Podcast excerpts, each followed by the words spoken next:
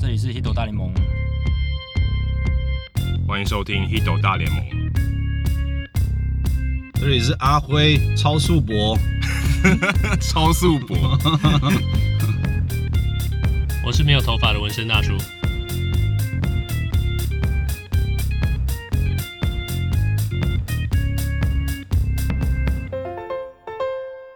Hello，欢迎收听《Hito 大联盟》第两百零三集，我是 Adam，我是 Jackie 李炳生，我们是全世界第一个中文的 MLB Podcast，每周一集和你分享大联盟的大小事，你会听到五花八门的主题，而棒球记者、专家、球迷有时候也上节目，跟各位畅聊独家的观点和经验，丰富你的棒球世界。不只看热闹，更要看门道。由前旅美好手曹景辉亲自口述。那本节目贵人兼棒球作家的纹身大叔整理撰文的新书《日食之后》，坚持无悔曹景辉的真实告白已经正式出版了，欢迎大家到各大书店、网络通路购买，绝对值得。不论你对曹景辉过去的看法是什么，都希望大家暂时先抛开怀着印象归零的心态来看这本书，相信各位绝对不会后悔。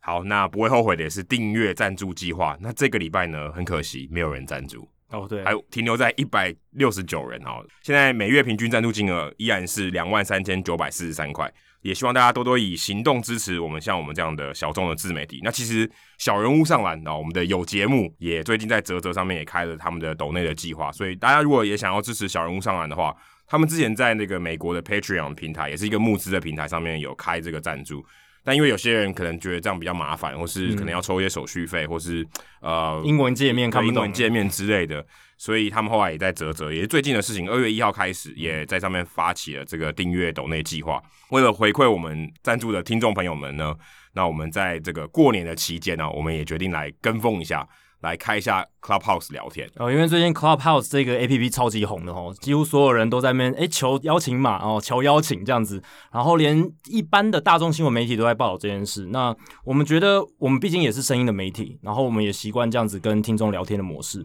那之前我们都是办实体的线下直播趴嘛，嗯嗯，那最近这一两年好像因为疫情的关系比较不太难了、对，而且可比较适合能办一实体些海外的听众朋友就没办法参加，对或是会甚至不在台北的，对不在北部的，那 Clubhouse 这个东西的好处就是说，诶、很方便，然后又不受时空嗯的限制，这样子，所以我觉得我们也可以来做做看。而且 clubhouse 这个名词就是跟棒球有关的、嗯我看很少人提到这件事，因为对一般我们讲说篮球啊、美式足球的这个球员休息室，我们通常叫 locker room 啊，对就是置物柜的这个房间，但只有棒球叫 clubhouse。对，所以像我这种棒球迷，一看到这个单字，我就想说，诶、这是跟运动有关的 A P P 吗？一开始的时候，但第一时间但其实没有，但但其实没但有，其实没有。其实它就是一个聊天的感觉，对聊天室的概念。那我们会开这个 Clubhouse 聊天在，我们预计啊是二月十五号的时候，嗯那我们会再公布时间。那仅限哦有赞助的朋友们，所以如果你听到这一段讯息，你还没有赞助的话，二月十五号前还来得及。那你也要有 Clubhouse 的账号，对对对，这有两个条件。那如果你两个条件都具备的话，我们当然在这个 Clubhouse 里面，除了我们自己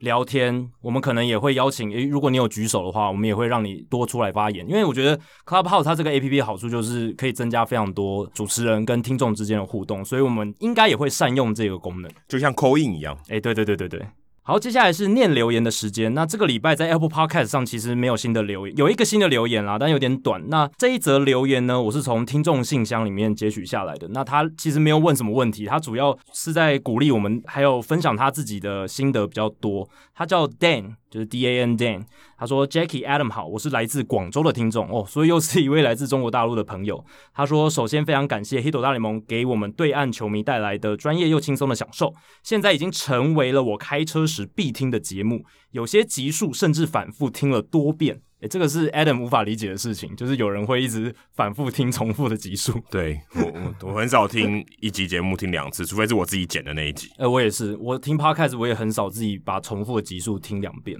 他说，我自己认识和爱上大联盟是因为二零一七、二零一八年在波士顿大学上学，学校旁边就是芬威 Park，哇，这是棒球迷的梦想啊！于是就被红袜队迷住了。他说，印象最深刻的是他他第一次哦进场看球，正好是二零一八年九一一那天，Chris Sale 复出的第一场。赛前有一个纪念九一一的仪式，邀请了当年参与九一一救援的波士顿英雄以及遇难者家属。现场的气氛还是非常震撼。可惜红袜队夺冠的时候，我已经回国了哦，所以二零一八年年底的时候，他已经回到中国大陆了，没能够现场见证到，是一件很遗憾的事情。最近在补之前的集数的时候，注意到两个有趣的事情，想和呃我跟 Adam 分享。他说，一个是 Adam 直播拆卡的那一集里面，Adam 拆到一个不认识名字也不会念的球员，叫做 a Rosarina，就是去年季后赛爆红的光芒队球员。Adam 现在应该会念他的名字了吧？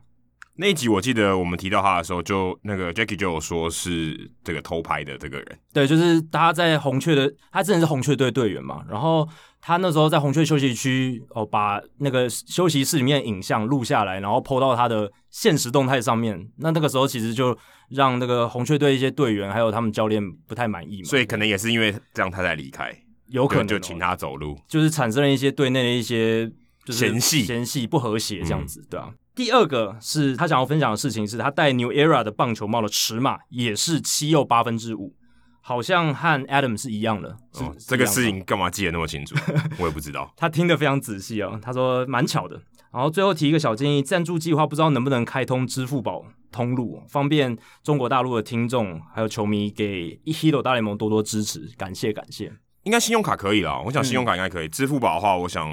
呃，泽泽平台可能没有办法，对对我猜对应该没有开。因为我们现在主要就是还是在泽泽这个平台上面，所以对呃，建议如果是中国大陆的听众，就用信用卡这样子，可能会是最方便的一个选择。没错，或 PayPal 应该也可以。嗯哼，好，那冷知识时间呢？因为大家也看到这一集的这个主角是曹景辉嘛，那我提供一个我觉得蛮简单的冷知识啊。曹景辉是台湾第一位击出安打的大联盟球员，我想这个大家应该都知道。那你知道他对的是哪一位投手吗？嗯，这个我有我有特别去查过，所哦所以以我知道答案，但哦你知道答案了这这边先卖个关子。对我可以提示给大家是二零零三年的时候。那我们这一集刚好安排在两百零三集，也是为了啊、哦符合曹景辉在两千零三年初登板。对，而且很不可思议的是，他还是那场比赛的唯一一支安打，洛我基这样就队破。梗了，对破梗这是唯一一支安打。对对对，那那个投手是谁？大家可能要想一下哦。，对，如果你知道的话，哦，再等一下啊；你不知道的话，那就听到最后了。嗯哼，好，那我废话不多说啊、哦，我们马上来进行本周的大来宾时间，也就是曹景辉。哎，不需要多做太多介绍了。对，你大不家知道曹景辉的话，你可能转错台了。 对，真的会听我们节目的一定都知道他。哎现在来到西区上半，酿酒人队的进攻，在投手丘上看到的是背号四十四号的曹景辉，这是曹景辉在二零零七年以后再度在大联盟投球。黑有大联盟这集的大来宾时间邀请到的特别来宾，我相信不需要多做太多介绍了。有听我们节目的人应该都知道他们两位。首先欢迎已退役的旅美大联盟球员曹景辉，曹景辉你好。嗨，大家好，我是超 Sports 阿辉北。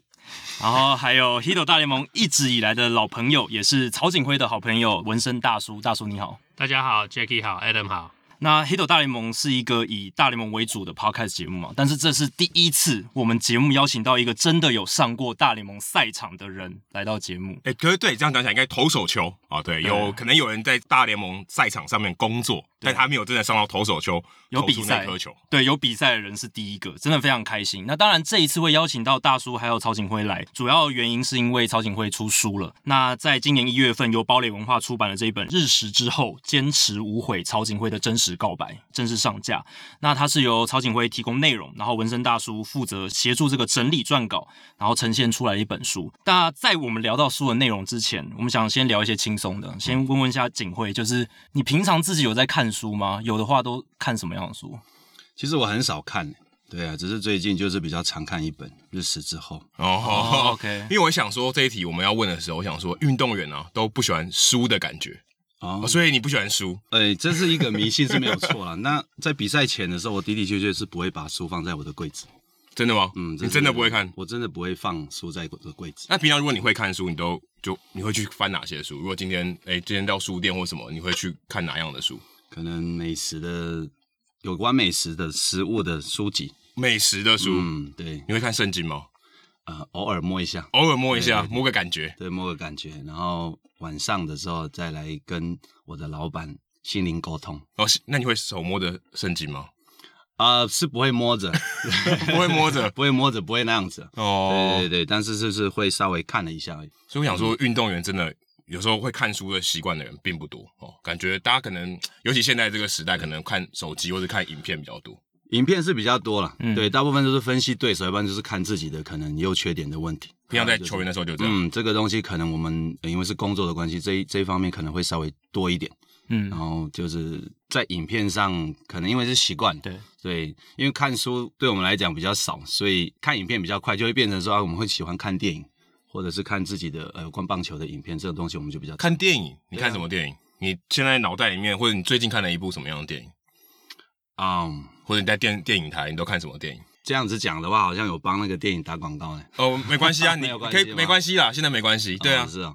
啊，其实就呃有些搞笑的，看当天的心情。看当对天的对，新我闻当天如果真的想要来一点刺激的话，我就看一点恐怖片。哦，恐怖片，你看恐怖片哦。对，对然后啊我今天想要平静一点，我就会看一些文艺爱情。哦，我想打者看到你的球，感觉也是那你就在看知恐道啊，怖我片的。球路跟我每天的状状态都不太一样，有时候姿势不一样。对，然后球路有时候就是会是刚猛的，有时候都是变化球为主，都哦看我当天的心情。蛮蛮调整即兴发挥的哦。对，所以他们在看我的数据的时候不好看。对。 哦，抓抓抓不太摸准，抓不太对摸他不们着看头我的绪。影片就了解对手的时候，看我的数据就不是很准，有时候动作也不太一样。哦，对啊好像有点道理哦。对对啊，就难以捉摸难摸。对，你答对，答哎对。说到难以捉摸，那后劲嘛，那那部电影你有看过吗？就是王建民的纪录片，哎，有有看有看哈有看有看你。有哭吗？我吗？还是你已我经看到我哭经纪人哭的那一刹那，我跟他一起哭了。真的懂，哦呃，真的，因为张家源有哭吗？他有哭啊，啊。哭的好惨哦。对啊我，不知道他可能镜头之外哭更多，嗯，对不对？对，可能只剪了一一小部分，他有哭。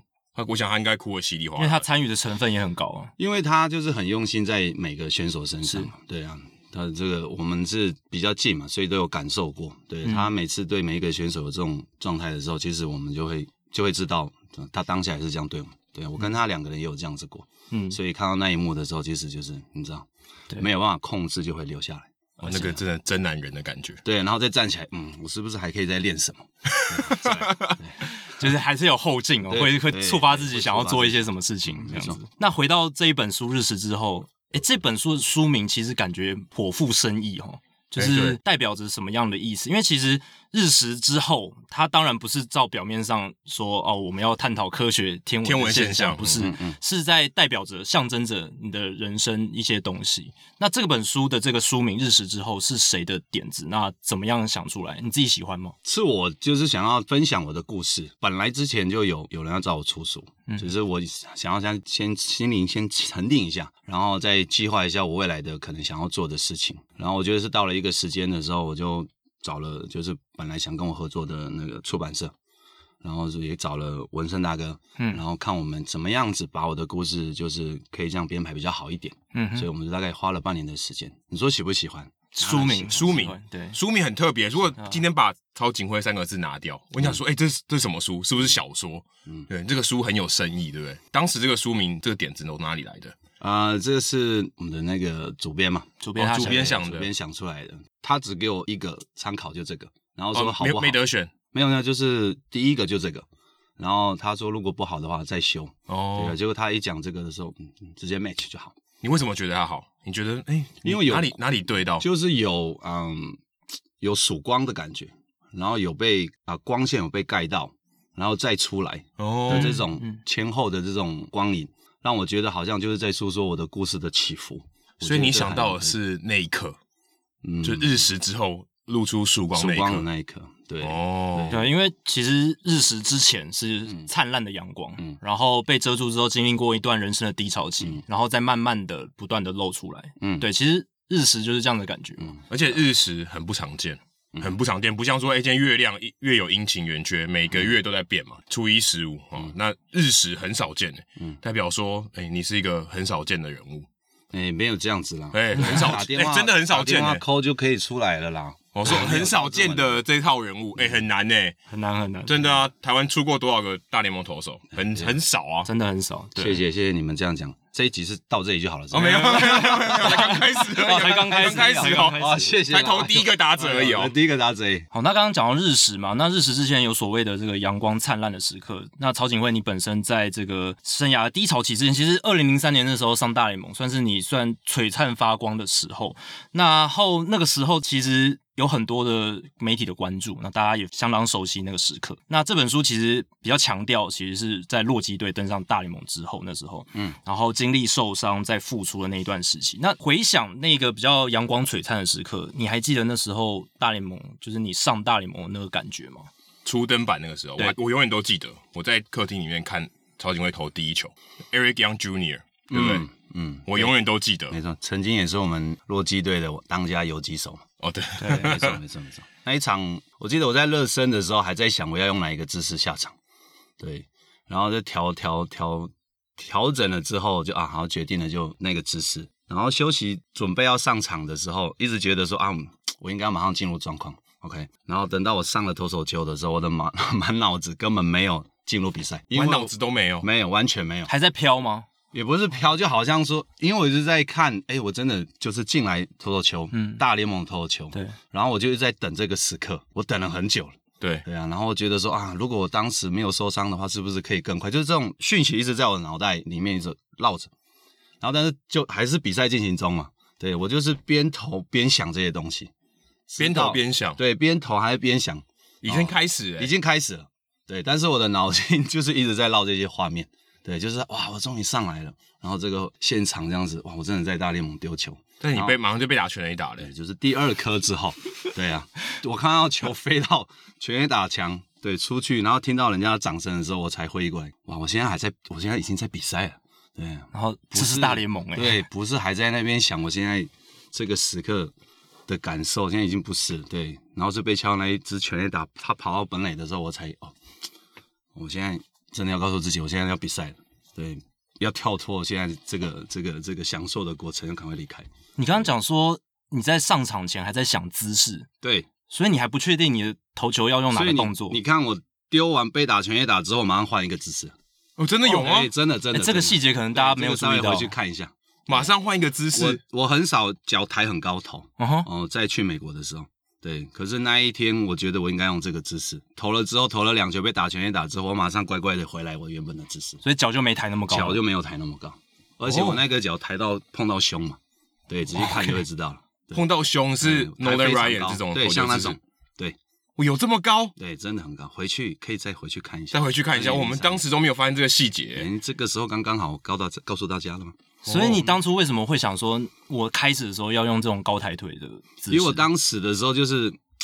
呃，原本的姿势，我觉得我使不太上力量，没有那么顺畅，对，所以我才就把脚抬高，对我觉得哎、诶好像这个顺畅一点，对，而且当时我还问投手教练说，哎、我这个两个姿势哪个比较帅？ 他就说：“你问我，我怎么晓得？你想要投就投，这是你这辈子最重要的一场。”嗯，那我决定还是抬腿。哎、那你在小联盟的时候会这样吗？也会也会说，我赛前的时候，我看感觉决定说，我今天好像我要走到店里面，我要点面还点饭一样。呃，在零三年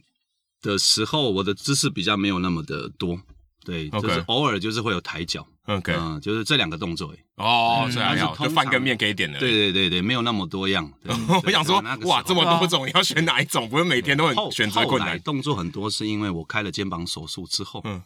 对，然后对你后来就是后期动作有点不太一样。对非常多，对，有经历跟我一起在小联盟的就会知道，零三年的投手教练，你觉得莫名其妙啊？嗯人家都问说，教练我哪一个姿势投出来的球比较好？对只有你是问他说哪一个姿势比较帅，对，因为他一定很想给你扒下 去。一个你是新真的这样讲吗？我是真的这样子一讲个。新人上来，对然后问教练说然我后问哪一个姿势比较帅？Which one looks better？对啊，我想要，因为是对我来讲最很重要的一很重要一天嘛，对啊，看起来要我体们想面，要对亮相的时候是不是顺畅帅气的？对啊，结果是有一点帅气，但就是结果不是很好，就全垒打 嘛。你是满脑子想着台湾有转播，是不是？啊对啊，也是也哎是真的在有注他意们镜头，真的有转播对啊，没有是我也知道那一天就是大家会去注意，就是嗯在被升上大联盟的时候，大家就一直在讲说大家都要关注你什么什么的，对，嗯然后我就一直在想，哎，那我是不是投球的第一颗啊，又丢到好球啦，然后姿势是不是可以帅一点啊？对，所以你满脑子根那时本就没有办候法集真的中是想要想着帅，对，但是我一上秋就没有集中，这个画面，我这个讯息就没有在我脑袋里头。对，就是在想，就是现场，哇，我上大联盟哎、对。那全垒打之后你就回过我就醒神了对我就整个就醒了，就进入状况。然后我就觉得这姿势真的 不行，我就就真的不行正常的，认清现我实，就恢复正常哦对，真的。对，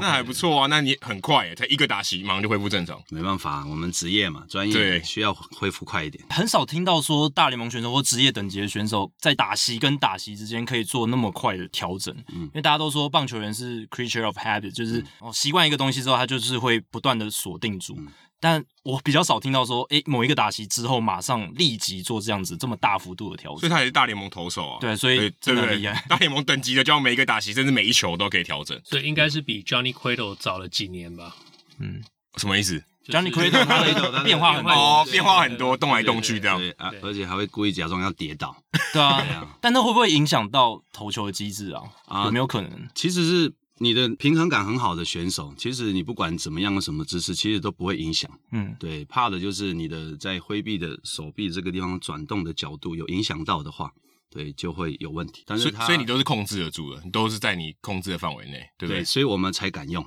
嗯，对，如果控制不了，其实也难看呐、对不一对？般的投手应该做不到这种事情吧？这很难啊！哎、这个大家都希对望啊你固定住，对不要乱动，才稳定嘛对不对？对嗯你像 Cueto 就那么一个人哦，所以说 Jose Contreras 就这么一两个哦，一天到晚在投每一球变来变去的，不多哎、还有像 Kershaw 有时候也会，哦对他我也他有时候要用是会侧变投，对对不对，这种很难哦。对其实还有就是，有的时候投手在垒上的状况不一样的时候，会改变一下他们投球的。我们会讲 slide step，嗯，对，像那种东西，因为在干扰打者跟干扰跑者的那个情绪。其实真正重要的是说，当你到球蓄力要出手的那一刻，打者也是一样，就是说在到挥棒击球的那一刻的时候，那个姿势是固定一样的。就好那了。前面的那些花俏的东西其实是没有影响的。 OK，就滑步那个前面一些动作的部分，其对，实可以做一些科调小整。他前面不管再怎么换，当他球要出手的那一刻，他的动作每一次都是一样哇的，。这很难哎、对哦很，难你前面都不一样，然后后面突然要一样，这也不容易吧不？会啦，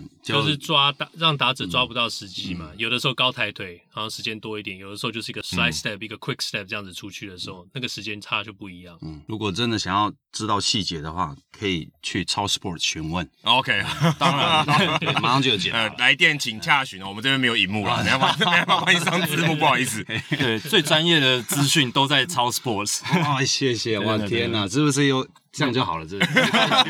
然后我们会时不时的在中间加入这个东西加入。啊对对对听懂大联盟把账单寄给堡垒王，对对对，好喜欢来这里。那其实十六年前的时候，曹景辉，你有跟高永谋记者先生合作过出版这一本《曹景辉标进大联盟》这本书。其实我现在手边就有一本。那一次合作出书跟这一次的出书，你觉得有什么不一样？那时候的心境，哎，跟这时候出书的心境有什么样的转变？ 啊、其实最主要，当时我的才还年轻嘛，二十对几岁，很年轻的其时候实能发生什么事？其实这边上，嗯、故事没有那么丰富嘛。当然，现在因为经历了很多，又呃沉淀啦，然后又有经过低潮，又在又在又在回到大联盟的这个过程，发生了很多的故事。当然，这一本书、哦后来的这一本书《日食》之后，丰富太多了，嗯对而且又很精彩，对啊，激励人心的一些故事，对啊，跟我之前那个东西是比较顺畅的起来，对但是有很多的呃内容细节没有在第一本就是呈现出来，对，第一本比较多都是讲你学生时代，哎、嗯怎么样训练，然后其他人怎么觉得哇，你很有潜力，嗯然后最后怎么上到大联盟的这一段故事，看起来是有种像平步青云哦，就是一路这样往上爬、哦，对然后最后登到了最厉害的舞台这样。但这一本就。哎，我整个调性比较不一样，是中间历经了一个很大的低潮，这样子感觉更有人味，对不对？更有人生的那种况味。然后说，哎、这个是有回应的。你说，哎、今天大家如果经历过低潮，看这本书会很有感觉。嗯。你自己在这个著作这段过程中，跟文森大叔合作嘛，嗯你自己有没有反刍到一些东西？就是，呃，你当下这一次跟文森大叔合作，跟你上一次十六年前隔了蛮长一段时间，那感受差别哪？自己在被访问啊的时候，嗯你的感受在有什么差别？嗯，因为第一本其实基本上过去的报道，其实或者是网络上，其实都还蛮能够就找得到了。嗯那至于后面的那些故事呢，是我经历，然后很多人都不晓得的。嗯，对，然后可能嗯、有一些细节啦，还有就是我努力的过程啊，还有遇到的一些哦、就是在跨行到餐饮业的这些故事。对啊，这些都是外界可能不太清楚的。对啊，然后我就把它分享在书里头。当然，这个这个这个过程是嗯、呃就是我们几个这样子把它对整理出来的。没错，对啊，然后所以只只是想要分享给大家这样子。你在这段过程的时候，你有没有想过有一天我会把这东西公开写成书给大家知道？啊，一在直这段过程中一直都有，一直都对，有。只是在想说哪一个时间点比较好，然后碰到对的人可以一起合作、啊。 OK，对啊，可能当时就是可能对的人没出现，对啊，哦，戴爱玲还没出现呢，对对，之类的啦，对对对哦他听得懂 哦。遇到对的人很重要，很重要，对对对啊的 人嘛，对对对对的的人人，对对对对。这样子才会把这些我的故事就是比较完整的呈现出来。 OK，所以一直都有想要我要把这个故事告诉大家。对啊，因为这些故事我觉得还蛮还蛮正面，很激励。哎，对很少人有这种故事哎，对啊，可能几千万人才一两个有这种你故事。竟然有这个宝物，对不对？你收藏在口袋里头，我觉得嗯这样有点自私了。嗯对哦啊，那我就干脆嗯就出这一本书，然后顺便回答一些就是大家一直在问的问题。嗯，哦，要问怎么样，搞不太清楚的都没关系，就看我那一本书就好了一。次回答给所有对对人，对哦而且解释很也清楚，不要 一直在重复了。对啊，哦一次告诉大家，对，告诉大家有类似的问题、有疑问，其实看我那本书就会有解哦答。所以以后人家问你什么问题，请去看《日食之后》。对，或者是你今天心情不好啊，对不对？好，你现在碰到一些挫折，你看我的书之后，其实你基本上你就觉得说，你这人生中其实没有什么问题了。没有看那个你做重量，我就做做不起来，我更沮丧。对，不会，不会，不会，不会啊有个努力的目标啦就有个会他目说：“标哎，他怎么举那么重？我永远都举不到，算了。不会啊，你看我也是不是说一次就举这么 重，对是是啊慢慢的，慢慢的，对。天生神力啊，哎，跟我不们是不一是样 不。是不是不是，你真的想要那样子，记得来超 sport 去。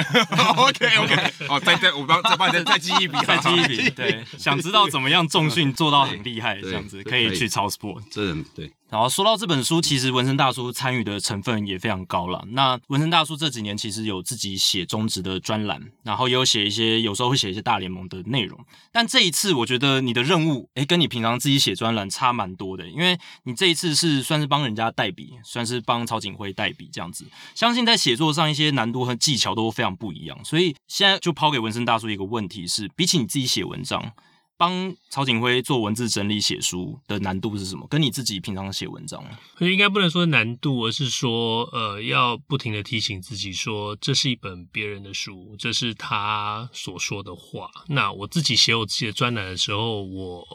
是没有保留的，我高兴怎么写、怎么说，或者说大家习惯纹身大叔怎么骂，我都可以很自由自在的下去写。但是当我跟景辉一起重新回头去看他过去这几年的这些历程，还有他心里的这些想法的时候，整理出来的资料，我都必须要知道说这个是景辉所讲的话。那呃，他当时的那些呃情绪跟他的口气，还有特别要注意的是，他那个时候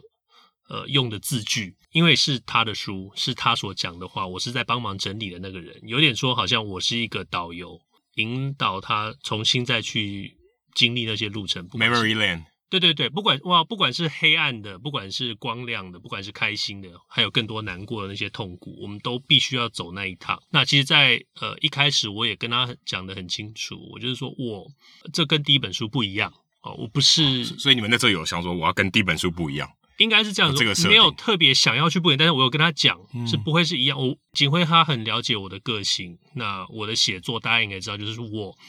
不会只写好听的，我可能写更多难听的。对对对对我，啊我相信大家的读者应该都有感觉那到。我有跟景辉讲，你要有心理准备，说有一些我写出来的东西，虽然是因为你讲出来的那些东西，我不会去帮你修饰，我甚至可能会帮你做一些删减，让你的那个想要表达的意思能够更清楚的呈现出来。呃，就像景辉说的，他有很多问题被人家问过很多次，或者是透过不同的管道来自他这边询问过很多次。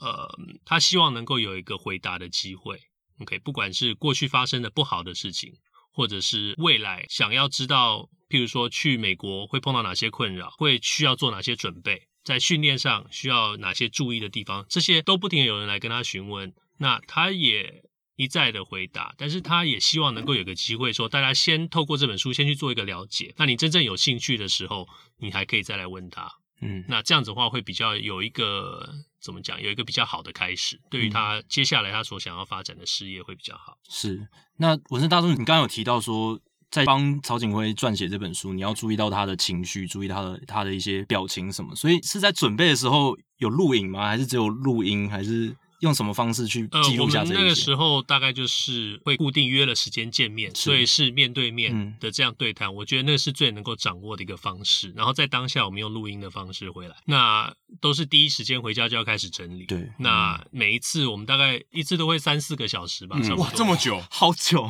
对啊对对，因因非为常久。我们把它浓缩了，所以才一本。嗯对啊哦我，不然是百科全大书，啊概是九本半。九本。对，如果真的要出，可以哦出到九差不本多从第一局写到第九局，对不对？因九为局，细节嘛，对对啊啊，，我想象那个情境，就是纹身大叔可能语气、声音、表情，这个很重要，不是说哦把它转成文字档，转成这个逐字稿，我们把它写出来，不是这样子而已，就是声音、表情很重要。对，我想大家看我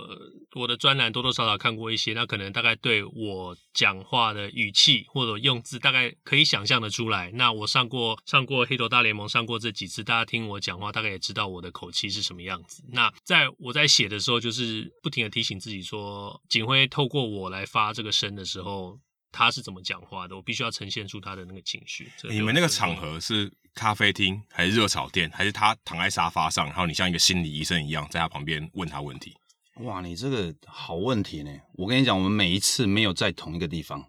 都在不同的场景，有户外，有室内。当然没有你讲的那样子，就是在那个心理医在生，南平那个你知道心理，就美国很多影集或电影里面讲心理医生嘛，就对旁边一个人，基本上 Adam 刚不刚 要拿讲着的几个场景，通通都没有 发生过。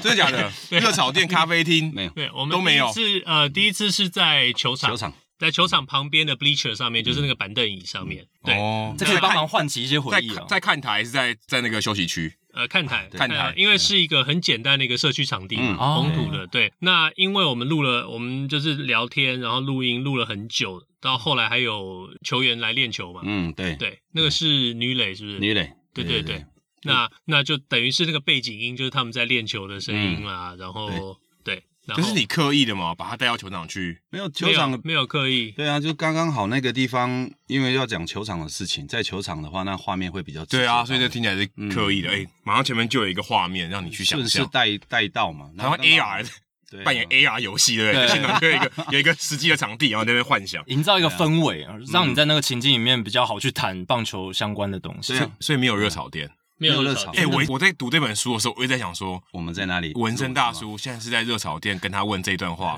然后曹景辉现在放的很开 了，喝了一点啤酒了，哦，可以 了，我才不会讲到这些内心的事情。我的想象是咖啡厅诶，欸因为我以为这种书都是在咖啡厅录音。我们可以哦说这一本书嗯绝对没有受到任何酒精的影响，啊，哦，哦，那宿醉算吗？哎没有没有，完全没有，完全没。有。啊所以都是没有酒酣耳热，都是真心真意这样子讲出来。对，头脑是嗯非常清醒的，咖啡有，可乐有，呃，冰淇淋有，嗯哎、这很难哎、说真的，如果是我，我如果是纹身大叔，然后我今天我要完成这个任务，我会去热炒店哎、这样大家比较舒服，比较自是在。吗？对啊，感觉大家酒精比较放松嘛，啊、哦，比较可以聊一些东西嘛，嗯，对不对？酒后吐真言啊，这句话不是这句话也是真言嘛，不然下一次有一集我们四个人一起啊，想说我们现在好啊这里面、变成我这里面没办法喝酒啊，变成我们现我在录音的地跟方文。文生访问你们两个。可以啊，然后一边吃热炒一边聊天啊但。Jacky 不 喝酒嘛，但但我可以喝，，我可以喝可乐啊，可以对喝对啊对好对对可以。对啊，汽水也是会喝到晕，你知道 吗喝太多的时候气太多，我真的之。前就有试过了，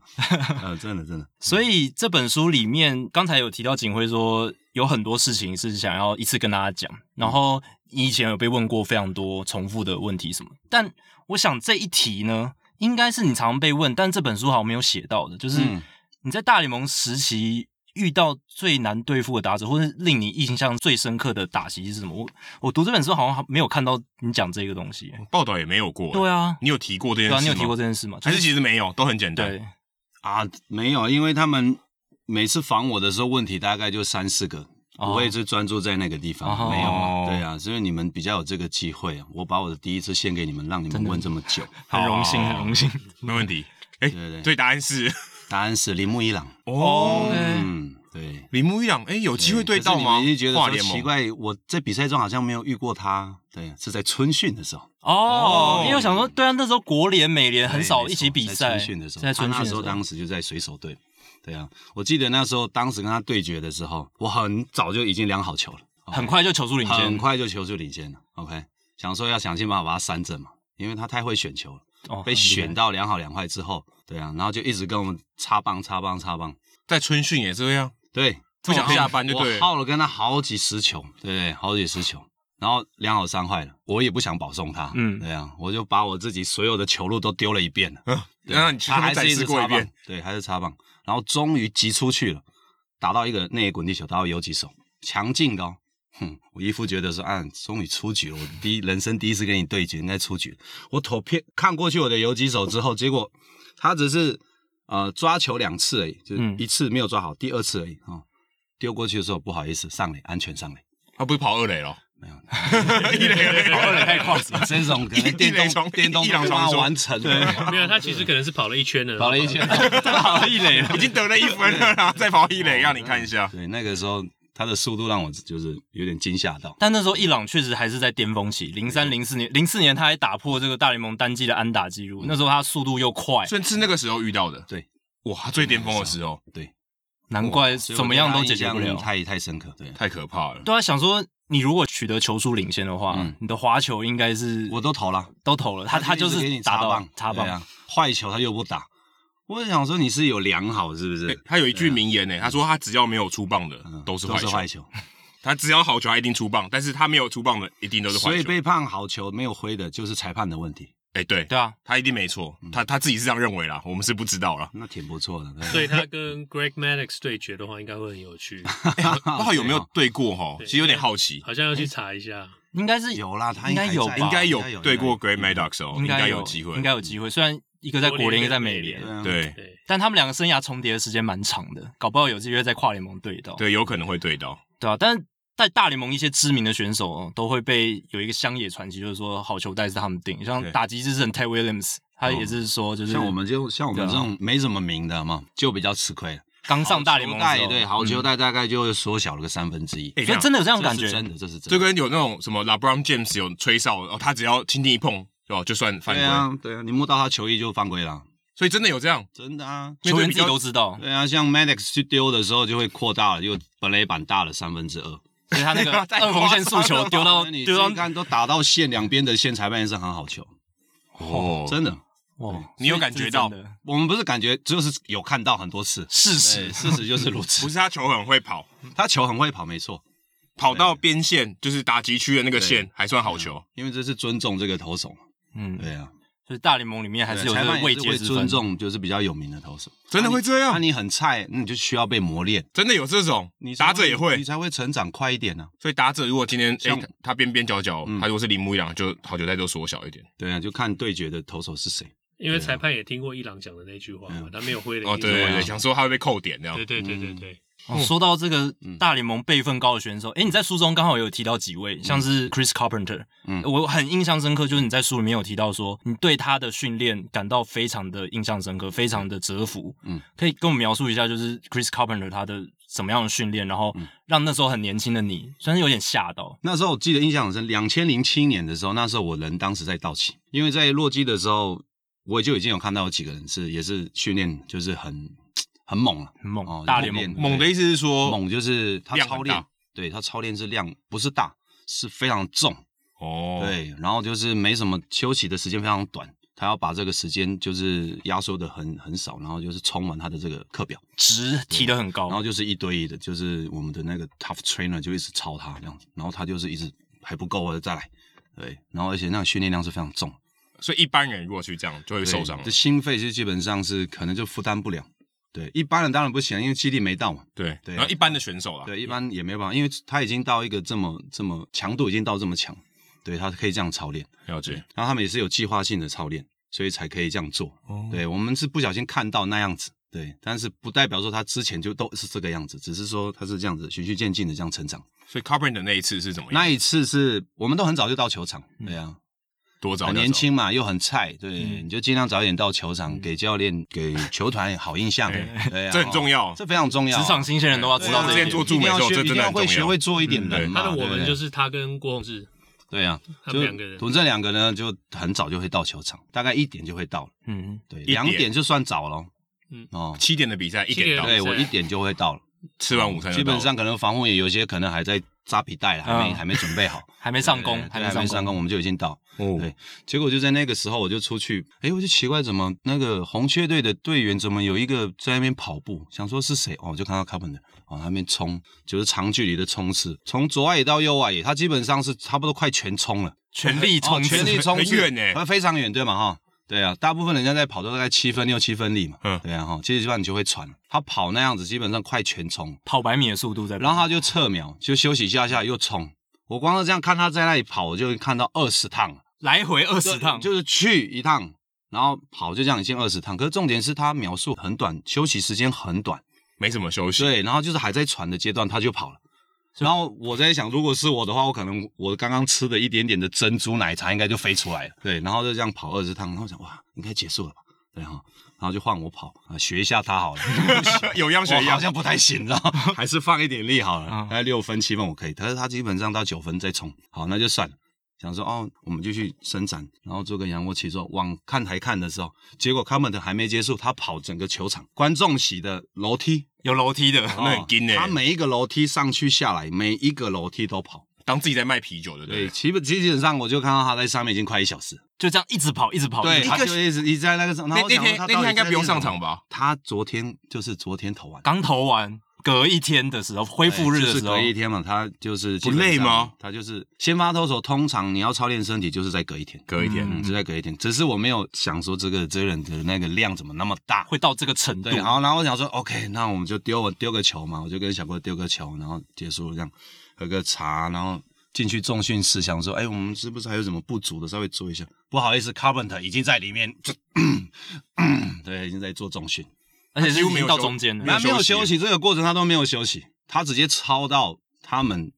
就是整队一起练习的时候，呃，所以他在等于大家开始上课的时候，他就已经先他已经先了。先做完了。你看我们一点到嘛对，他应该十二点就到了。已经对啊，因为你看到他的时候已经在12点跑一起了，超超超超到他可们能开始3一点起训练的时候嗯嗯，对，可能他们真的开始训练，应该是大概是比我们晚，因为我们是主场嘛，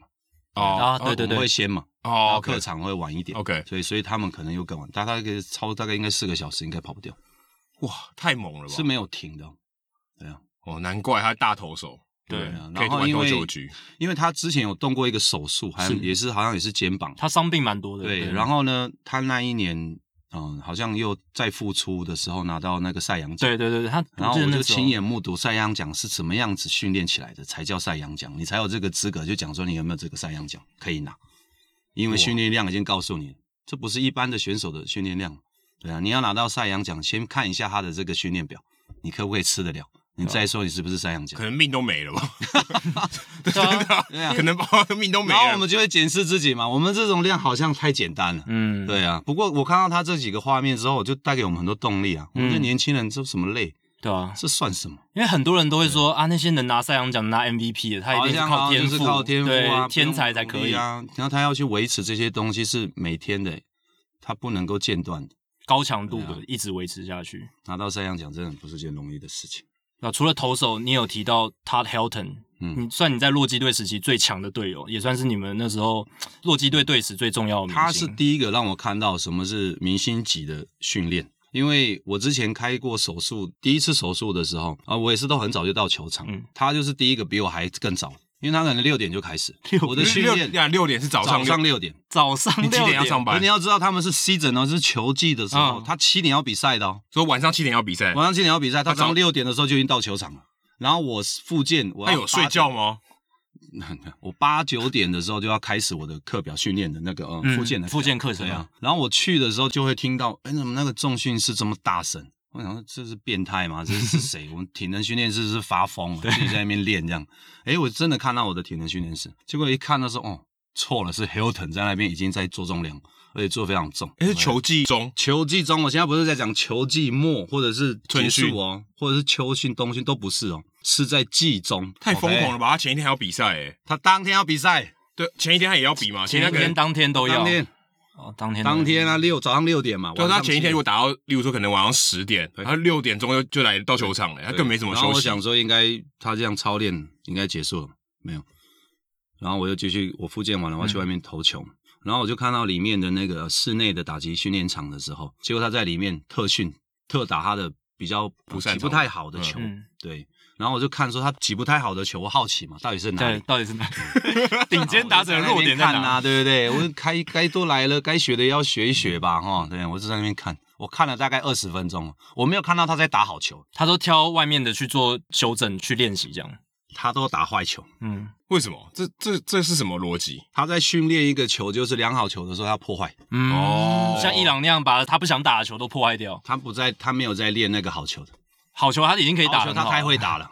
OK，我懂你的意思。知道 o 啊？嗯，对 k 坏球他不哎是要把它打进啊大概场被内，破坏，就是对被拐出身体重心移掉之后的时候，他故意要破坏，就算被骗，然后他也要把这球他碰就叫到。对方故意丢那种球。因为他怕碰到 Greg Maddox，、嗯对然后好球带投那种边边角角球，裁判会说好球哎三振。把 Hilton 他的拉辈分掉，Hilton 的辈分也很高啊，嗯对不对但？Maddox 比他更高 Maddox 更高不要讲 Maddox 才，道高一尺，魔高一丈而。且他赛扬已经拿了很多了，哦， 是是是是是，对，所以他们也会去练习说，把那些不好的球破哦坏对，掉。破坏掉。只有他锁定的他要攻击的球，他再把它破坏到最高的程度，这样子。对哇所以这些能拿 MVP 或是联盟顶尖的选手，真的是有我他我的再我两再把刷补子。充一个故事对。那时候两千零三年的时候，然后那时候我是先发嘛，然后那个时候我其中一场，然后他就跑过来跟我讲说：“你想不想要看我打全垒打？”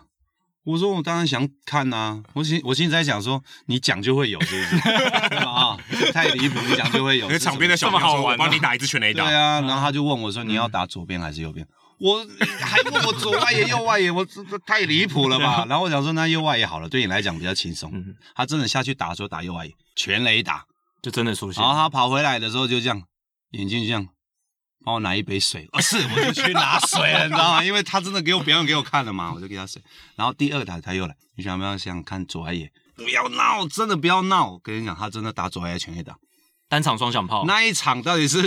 二零零三的哪一场有双双响炮的？哦，我们回去查一下，好，左右外野一定有，这一定有个一定查得到。就是那一场，而且他直接跟我讲的时候，我就觉得说是不是有问题？是打电动吗？还是什么？怎么会这样子左右可外野？能那天真的状况特别好，或者他那个投手他特别有信心，他觉得他可有可以能嗯打全垒，对他打全垒打。可能他就锁定他的球，嗯可能数据非常清楚，嗯，对呀、然后他就玩弄于讲股掌之中这。种东西。对，因可为是重点是他为什么要跟我讲呢？他不跟我讲都还好，好我像记到现在， 给你下马威我，甚至每天都还会梦到这种画 面，就让你知道大联盟打者对，他多厉就害。台湾队教育说，这就是顶尖的大联盟打者。哎还好你这辈子不用遇到他哦，你没有，你没有我对跟他过我庆幸啊，我跟他是队友。他， 对啊，我什么时候会碰到他呢？就是春训的时候，我们还是会丢自己的打者。哦，对，啊，我超讨厌，也是还蛮讨厌对到他的。哎，可是你后来到道奇队应该有有对机过会他对到吗他，哎，我没有哎、没有哦，那那还好，那还好，就没有轮到他。没有轮到他，啊对哇，那还好，那还好，因为你你刚上大联盟的时候，他最厉害的时对候，啊，你他上来的话，那应该也是一定就是一定会上来嘛。如果是这对样，他上垒率超高的对，啊对啊，太夸张了。那让他上一来可能还心情还好一点，对，就对啊顶多拐一拐，丢个坏球，对啊，一他个如不果看小到你心在 投球的话，他可能先跟他们的投手讲说：“你想不想看全垒 打？”那就难看了哦，对， 这个投手我以前跟他当队友，我都知 啊道 你。要是左边还是右边？认识他，啊道奇球场是吧？中外野好不好？嗯真的，其实讲到大联盟哦，因为曹景辉，你一开始是零三零五年，然后零七年有在大联盟出赛过，哦然后后来二零一五年、二零一六年又重返回去。在书中有提到说，诶，道奇球场其实软硬体设施你就已经有感受到一些变化了。嗯那还有没有更多具体的案例跟我们分享？说你第一次到大联盟的时候，跟你第二次到大联盟的时候嗯有什么样的改变？球员或是训练方式，或是软硬体的设施这些东西，第一次我记得我去道奇的那个春训的时候，就是他们的那个城市就比较偏僻，对，然后啊设施也都比较旧， 那时候还在佛罗里达，对，在佛罗 Dodger 里达 Town，东岸的时候， Vero 那就是很旧的旧的环境。春训的时候嗯对，那时候真的，我那时候真的有一度怀疑说这是大联盟的环境嘛。我们在 Colorado 那个洛基的时候是算新的球队，嗯所以呢设施都是新的。然后那时候的印象一直觉得说大联盟都是这样子才对，嗯，对啊。然后结果我去道奇的时候才知道说，哦，原来我误会了，你知道吗？每个球队的 那个不一样 level 差很不多一样， 水准对不。太一样。哦，我想哦，原来是这样子哦，对，然后可能就是一些设备啊都比较旧，那个时候然后道奇队连大联盟选手的置物柜都是零食柜，嗯对，就是那种真的是铁丝网搭起来那种零食置物柜，哦，不是放零食的，哦不是不是不嗯是，是那就是种杂杂货店你看得到，对，零食柜嘛，对放对零然后你真食的。看得到，对，有有点像 Costco 买回来那种铁架子，嗯对啊然哦，后之后就可以拆掉，很简陋的那一对种对，非对常，因为那个其实是一个呃，怎么讲，在台湾说呃，企业训练，让人家做企业集训的一个设施场地，开会或者是干什么的一个，都有点像度假村的那种感觉。 OK，但是对呃，一开始的起源当然是球场那些，但是因为球场一年做春训也就那一个月的时间，所以之后全年要赚钱的时候，他们就会说有其他的功能。哦，就啊那度假村这样对子，对对，那呃，选手当然都住在那边。然后那个时候，大联盟球队用的那一个 clubhouse 那个休息室，其实平常是他们的会议室。哦，对，就大型的一个视听会议室。那所以呃，春训的时候通通都拆掉，然后就里头就放上那些临时、暂时的那些选手的置物柜，哦所让选以手使用。所以当时不是专门给春训使用嗯的。现在的春训的设施基本上它就是打球用的，它不太会有其他复合的功能了。应该是说，在那个地方，道奇队春训使用之后，球季开始以后会变成呃新人联盟跟春训基地、复健基地，但是不会用到整个设施。嗯，所以他们必须要另外再有收入进来的时嗯候，就会开放给企业，或者是开放给大学的球队，甚至美式足球队到那边去做训练。所以后来到亚利桑那就好很多了，一五年的时候，就赚钱了，换老板然后了。你进你进去那个球场的时候，你就觉得当选手太幸福，对啊，因为当时我在落地的时候的那个春训场地都没那么好，这个又更好，再升一级了。后来洛基搬到更好的了，对后来他们又新盖一个对后后来来又更好。对，后来更好了，后来是全大联盟现在春训基地最好的。你都这样讲，我再努力看看。 再回洛基斯去 见识一下洛到基底这多个好很只好是哦要看春训的那个去测试也好，好不好？真的。所以然后一五一六真的不一样，差了很多，甚至到因为道奇的主场也是啊，对啊，他们主场的里面的那个设施也都是很旧，然后是后来一五年的时候再去的时候，整个就哇，有点不是很想要离开，你知道吗？ 想要在这边睡觉就好了。因为它里面的餐厅也都是很棒，伙食啦，或者是你可能有特别想要单点的东西，就可以直接叫厨师煮给你。哦对，啊之前都没有。你都叫什么？鹅阿珍，其实你他那个呃菜摆上去的东西其实就很多了，你哦根本没有那个想要再去叫厨房说，哎、帮我单点一个东西出来，其实已经都很丰富。哦，对啊，蚵仔煎这种东西要得看，对啊看厨师对，看主持人，你可以你可以想要了，就多花钱而已。对啊有真真的做得出来这。你有点过什么？没有什么做不出来的，你有点过什么比较特别的？他们很简单啊，你就再去请一个华人的厨师来，你就就看你就要可以不要就你要什付这么个钱要什么要什么有有啊什么要什么有什么，对啊、但那时候球探报告或者是他们给你的一些数据是有变得不一样吗？跟你嗯你二零零七年那时候比，我相信都会提供一些资讯给你们，嗯就是对手他们的数据或者是这个打者的习性。那这八年的差别有有没有什么让你观察到？嗯，其实每个人就是在应付比赛的时候的呃状态都不太一样，对啊，啊，我数据我只是参考而已，对对对每个人都会有数据，然后甚至我们在比赛前的时候，教练都还会开会说哦，现在这个打者的状况啊什么的。嗯但是我比较倾向于就是我会自己看袋子，也不是只有看我自己的，我要看的就是对手，我得接下来会对的。然后数据上说这谁状况真的比较好，然后我再看那个袋子，然后这几天的，然后他到底是攻击的球到底是哪一个位置是他最有利的，然后再找一个类似的投手，就是可能跟我的球率差不多的，嗯，然后他是怎么去应付他的，我会自己去看影片会比较多一点。所以你自己的然后影这是片观察比较多对，然后这是一个，还有一个就是你实际面对他之后，是不是你真的要用你分析出来的数据？嗯因为这些东西都还会有变化。当然对我比较倾向于还是在当下我看到的那个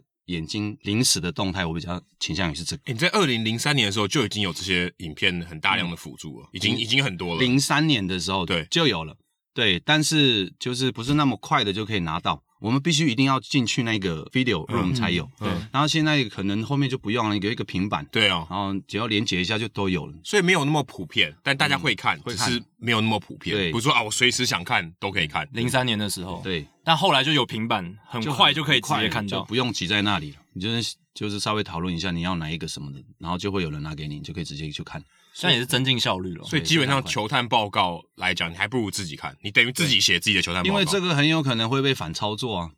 嗯我这样比喻好了，就好比说季赛的数据，这个大家都知道，对就是对手自己都会知道。对可是打到季后赛的时候，如果还是倾向于这个数据的话，那你很有可能就会被对手。识破，反操对作，啊，就因为你可能最常攻击的位置是哪，那我只要锁定那个地方的话，那如果你还是依赖的数据的话，那就基本上你就是会被被识破就是我刚刚讲反操作或。者换个姿势啊，投球姿势也可以对啊，，那就这数据就不对了嘛。嗯对啊还还有突你的突然这个节奏不对你的了节奏也不对了。对啊，嗯，对，还有这么哎呀，这个叠好像叠对是叠不的能感觉公开的秘密不会啦，那大家也不见得猜得到啊。哦，也是哈。还是会变嘛，这个会最这经个很难典、最猜经嗯典的案例应该就是八八年道奇队在 World Series 的那一支，呃、嗯 k i r k Gibson 的那支全垒打，哦，嗯哦对对，掰咖全垒打，白卡卡全全垒垒打打那个，他上去的时候，他呃就已经告大家都告诉他了，就说量好球之后，Xley 一定会塞那颗滑球进，没错嗯所以他已经等好了那个球了。他后来有讲这句话就对了，哎有有有，他这个这个后面有报哦道对出来，嗯这个确实都报道出来。那刚刚景辉讲的反操作，就是因为大家都已经知道，几乎是个公开的嗯秘密，说量好球之后，他就会有那颗 slider，嗯所以到了季后赛的时候，你其实才应该就那个做调整。嗯，哦，嗯，了解，对，所以所以会有这种这这个这个 因真为的这种啊，因为就你打到后面的时候，就基本上数据只是参考。嗯叠对叠，对啊，你很多在当心理下游的时候戏嗯当下的反应，还有就是当下的调整，其实还是最重要的。嗯那景辉，你在这个整个大联盟的过程中，其实受伤蛮多次的，嗯就是在书中其实也可以看到蛮多，哎，本来好像要越来越好了，哎，又又有一个受伤的挫折，然后又、又一直打击你，但你每一次都试图的想要重新站起来这样子。那在那个过程中，球队当然会有一套他们想要你复健的方式，但你自己其实也有自己的想法，在书中你其实也有谈到这一点，讲蛮多的对啊，。卧推啊那些的，对不对？嗯，对，那你当初是怎么样去做这样子的调整？就是说跟球团的沟通，然嗯后怎么样抓到自己最好的训练方式？啊、当时我们是试了很多的啊、呃训练的呃附件课表，嗯，但是都没有在我的手可以持续的，就是正常发力。也就是说，我必须要依赖的药物，我才可以丢的比较大力。然后就是止试痛了药啊很多次，嗯还有止痛针。哇，止痛针也要对打，，因为你复健到一个阶段，但你还是不能使力，对、他们就觉得说啊，那就稍微靠一下药物，让你再让你的进度可以再再快一点，对，因为我停滞在那个进度太久，就是一直都没有办法上球，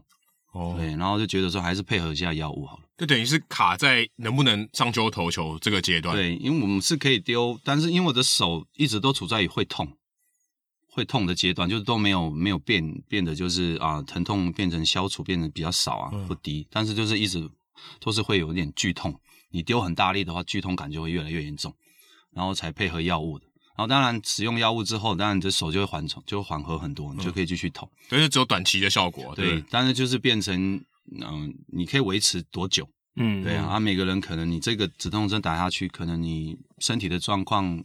也许可能半年、三个月，哇，这么久，对，就哇看止，痛针是这么这么长效的哦因为，那它并不是只有止痛针，可能还有其他药物嘛。哦嗯，对，当然这个东西你常打的话，里头的啊软骨组织啦，或者其他的呃一些部位生生理的东西，对对对，嗯然后它就会比较容易受损。哦嗯，这个因为它可就能是会有一些永久原性的本伤害你应该痛不该丢，它就告诉你说不痛，那你继续丢，它就会坏掉，对，它可能会就加速其他的部位受损。哦，然后这个是那个风险嘛，所以但是他们还是就是希望就是看到我的进度可以好一点，然后也也是也有询问嘛，就是你嗯要、我们现在的计划就是要打直通人在你身上，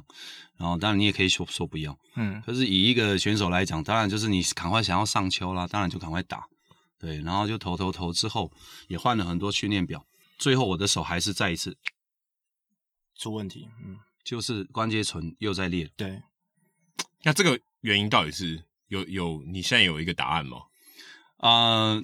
这我真的们是从因为每个人不一样，还是说其实那个关节唇，其实基本上就是很你很难，应该是说它是基本上它不会修复的，嗯只是说你可不可以再持续的丢球，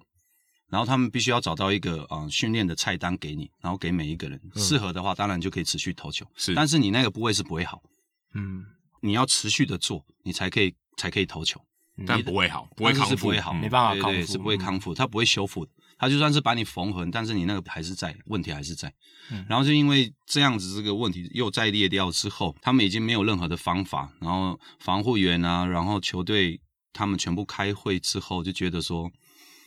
呃，这个课表还是让我自己开。这是两千零六年的时候，这是试了多？久了？才说啊，我 真的我我让你自己我去好零了五年开的，嗯，然后零六年，其实基本上这一年的时候就已经换了大概三种不同的课表。这样算多吗？我一般算很多，通常一个课表就要就一年就适合一次把它但是做都完不适合，嗯所以就换了三个。那这个课表你要多久才发现它它不适合？因为你到一个进度停滞了，没有办法超前，所以那听起来也要一段时间哦。，对，就一段时间，可能几个月，然后是哎好像不行，哇，那很长哎、很长很长，几个月就发现，哎、我这几个月因都为都不这算数这了个。计划就要等到你那个时间，你到达哪一个进度之后，如果有停滞的话，这个就不行。对啊，你没有向前，因为一直一直就有疼痛感嘛，然后就会换换课表。我这也很有耐心呢、嗯他们也就是用了很多的计划在我身上，然后球队也放了很多的，就是这种资源在我身上，就是想让我的手好，嗯嗯但是就是已经都没有办法了。防护员也直接就讲，还有医生也就是就就就是跟大家沟通讲好，就是说就是他们已经没有任何方法可以帮你，然后就是希望你就是你自己来开自己的课表，然后你自己去感受什么样的知识对你比较有效。所以从那个时候，零六年我就开始在研究我怎么开我的训练的课表，嗯这是常见的吗？啊，不常见。球员自己来很嗯长，哎，我让你自己去，自己去。那个非常少见，因为通常复健这种东西，我们都会讲说好像有一个时间表，这种大型手术会有一个时间表，但那个时间其实是累积了成千上万的案例之后，归纳出来一个大约的那个时间。那你今天要把它放在一个人身上的时候，你看的并不是说 OK 三个月你要到哪里，而是说当你到了那个地方以后，这个时间合不合理的？所以说，以一个呃投手来说，不管是 Tommy John 还是开呃就是开肩膀的那个手术，你接下来的可能要花一个月的时间开始去伸展你的整个关节。像 Tommy John 的话，大家都知道是把手肘这个地方整个打开，嗯对，嗯但是大家可能不知道，开完的第二天，你到了呃，到了去找防护员的时候，你做他做的第一件事情就是把你刚刚开过刀的那个手整个扳直，他要帮你把它扳直。这是你开完 Tommy John 之后的第一个月都在做这件事情，要把你的手恢复它去扳直。那你刚刚才开过刀，Tommy John 的刀是整个把你手，大家都看过那条拉链的那个掰开所以是对整个掰开来，骨头上面钻的洞，然后把它绑起来，再把手缝合起来。但是你第二天就要被人家这样掰开。那这是 Tommy John。在这一段过程当中，当你手可以开始顺利顺利活动，大家说呢，range of motion 就是移动的范围恢复了之后，那合理的时间可能也许是一个月、一个半月。再来的话，他们就开始让你尝试做做一些其他的呃恢复肌肉这个重量的这个训练，然后慢慢一直进步到说你可以在平地上面嗯短距离的丢丢球球嘛，对，那轻轻的丢。如果你三个月了、四个月都还没有到丢球这件事情的话，那大家就会觉得说，防护员可能说，那我们是不是要换一个方法？ 然后从头再来过，呃，不是从头再来过，而是说可能从你前一个停滞的那个地方开始，嗯哦譬如说你手已经 range of motion 那个移动范围你已经恢复哦了了解嘛，嗯那从那一边从移动范围恢复到你可以出力丢短距离的球，可能就是一公尺、两公尺这个距离的轻松丢，这一段你如果做不到的话，那我们就回头看看有什么方法可以做。哦，回到前一个阶段，从对对对，有点像在组合家具一样，嗯组合 IKEA 的家具，你组合到 这一步，哎呀错了，回头看看，嗯把先把它拆掉，再对重对来对，对重来，对就对回到就上拆一步到这样。前一个完整的地方，哦，了解再来嗯了解，再重然来一次，后等到你距离可以开始拉长，你可能丢三十尺呃英尺，然后再来你可以进步到六十英尺。你如果一直进步不上去，你只要一丢六十英尺的时候，你手就会痛到举不起来的时候，他们可能说哦，那我们试试看有没有别的方法，或者说我们试试看要不要吃药或者是打药。嗯哇，这听起来真的还要很有耐心的，因为你真不一容易个进度也不是说啊，我隔天、明天几天内的事就可以知道说，哎，这个东西有没有效，几个月来试。对，嗯，所以挫折感会非常大，就是你尝试了几个月，发现没有用，你要从头再来。嗯，那就跟开刀也是一样，你开刀你觉得你恢复了，然后呃所有附件都好，你也可以上场投球，结果一投球你就受伤，告诉你说你要再开第二次刀，所以那个挫折也是非常大。哎，那你自己在这样摸索，嗯不会觉得更惶恐哦？我 我说我也没有什么成千上万的例子，自己脑中肯定没有嘛，你也不是我们物理治疗师，对我你们怎么可以摸索？我们比较，我运气比较好，是因为我都在我都在那个环境里，对不对？因为我嗯什么意思我就是都是受伤的人呢、所以防护是我跟防护员、医生我都蛮熟的、啊哦，所以三折工程对良啊医，，可以他们聊天我嗯甚至在休息室都看不到我选手，因为他们都拿我开玩笑，就说你找不到槽的话，去防护室。 哦所以其实他你已是经地是下半个防防护护员，地下然防后护员。我在那个地方，像选手可能要一些冰敷或者是电疗啊一些治疗嘛，然后可能很多选手进来，然后我就是一定对不对？他们就会看我我说 OK，我来。你都可以帮忙，我就过去，因为我会嘛，然后说所以是我所以你是助手，我还会调哎，对啊，防护室的助手都可以开什么玩你笑这薪水也太高了吧？ 对他们赚到哎、欸，对不对啊就我一个薪水，然后要分三个工，哦，come on，对所以也是在那个复健过程中，你自己汲取到对很啊，多经你验会积很多经验，然嗯后你就开始去试嘛。啊，我本身就喜欢尝试，嗯所以就试一试。如果真的不行，没关系嘛，我再从头再鞭策就好了，再试看看，试到我真的觉得可以帮助我，可以发力，这比较重要。不能说只发力，今天可以好好的投，结果明天的时候我状况就很低，这个我就要再从头再去找方法，就是一直在找方法。那你的土法炼钢真的是我每天就试不同的东西，试到一个你觉得 OK，的还是说你可能会去找找书啊、查网络的资料啊，或是问对象的防护员？我跟你讲，什么方法我都试过了。对啊，既然敢试的话，我甚至还有一些就是就是可能我是在想，刀疗啊什么的我们民俗疗法。身对啊，我们的身体这样针灸也是了嘛，然后哎呦，那个针灸小短针的嗯啦、长针的啦，全部都是。然后我甚至还去了一个气功师傅的那个地方， 他给我就是针灸针了我的手之后，嗯对吧？哈，对哦，你应该就是手不要动，对吗？哈，对，他竟然叫我转动， OK，一边争一边转，哎，哎不要转动，就是什么都是 了。反正你们没有想过的，我大概都是，就是转动。我想，但这样没有坏，掉，啊没有坏掉，就是转弯，我也很怕说会怎么样嘛。 哎，这个听起来哎不太对吧？ 对啊，哈，你看我都试过了，因为那个时候就是我的手就是没有好转嘛，嗯，对啊，啊就不会好了，那怎么办？你就就会想再说去想人家讲过的或什么的。那我就试试看啊，对，就转。我跟你讲，转多久啊，都还没讲。哎，左边转三十分钟，右边转三十分钟，一小时。所以有种死马当活马医的感觉。你知道，你就转圈圈哦吗？桌子上这样有针画圈哦在里面，然后画圈了，转有针在这里哦。你就这样子，你是躺着吗？嗯然后你就这样子转咯。转三十分钟转，三十分钟，结果我觉得说我的手好像快要爆了，你知道吗？因为太酸了。你会不会发现，然后周他转到没有感觉，然后手掉在地上？我接 我跟我几乎我快真变的那差一样点想要自己拔掉那个针 了。对，可是就是试试看嘛，然后也许可能会有奇迹，因为这样一用之后，我的我的手可能疼痛感可以消除一点。对啊，结果没有，结果更痛。更痛，对就就知道说不要再那再不去要再吃去那你个。知道觉得更痛的时候，那那时候感觉是什么啊？又失败，还说我不要了。就没有，就是在找方法。嗯，对啊，因为那时候还很年轻嘛，还蛮积极对啊的。所以你觉得一定有方法？一定有方法，只是我觉得嗯不能够只是医术或者是医学，那我一定在找其他方法，可能也不是我们过去所看到的资料，可能有些还没被发现的对方，法，嗯一定有新的。对，问题就是我在们你要这样听起来，我怎么感去觉应该去攻读什么医学博士。找你说我嗯那吗？很有好奇心物理治啊，疗博士之类的然后很积极想要找到新方法。对，啊，因为听起来你怎么不说我是侦探好 了？对啊，也算是找一直一对直啊要找找找出问题嘛。 解 这还解这很谜啊难呢解谜的感觉哎可。是我刚好有这个，我想尝试嘛。嗯我，在这一方面，我觉得我可以想要找到答案，我对这个东西我就有兴趣。嗯对啊，我有兴趣的事，我就会想要找到答案。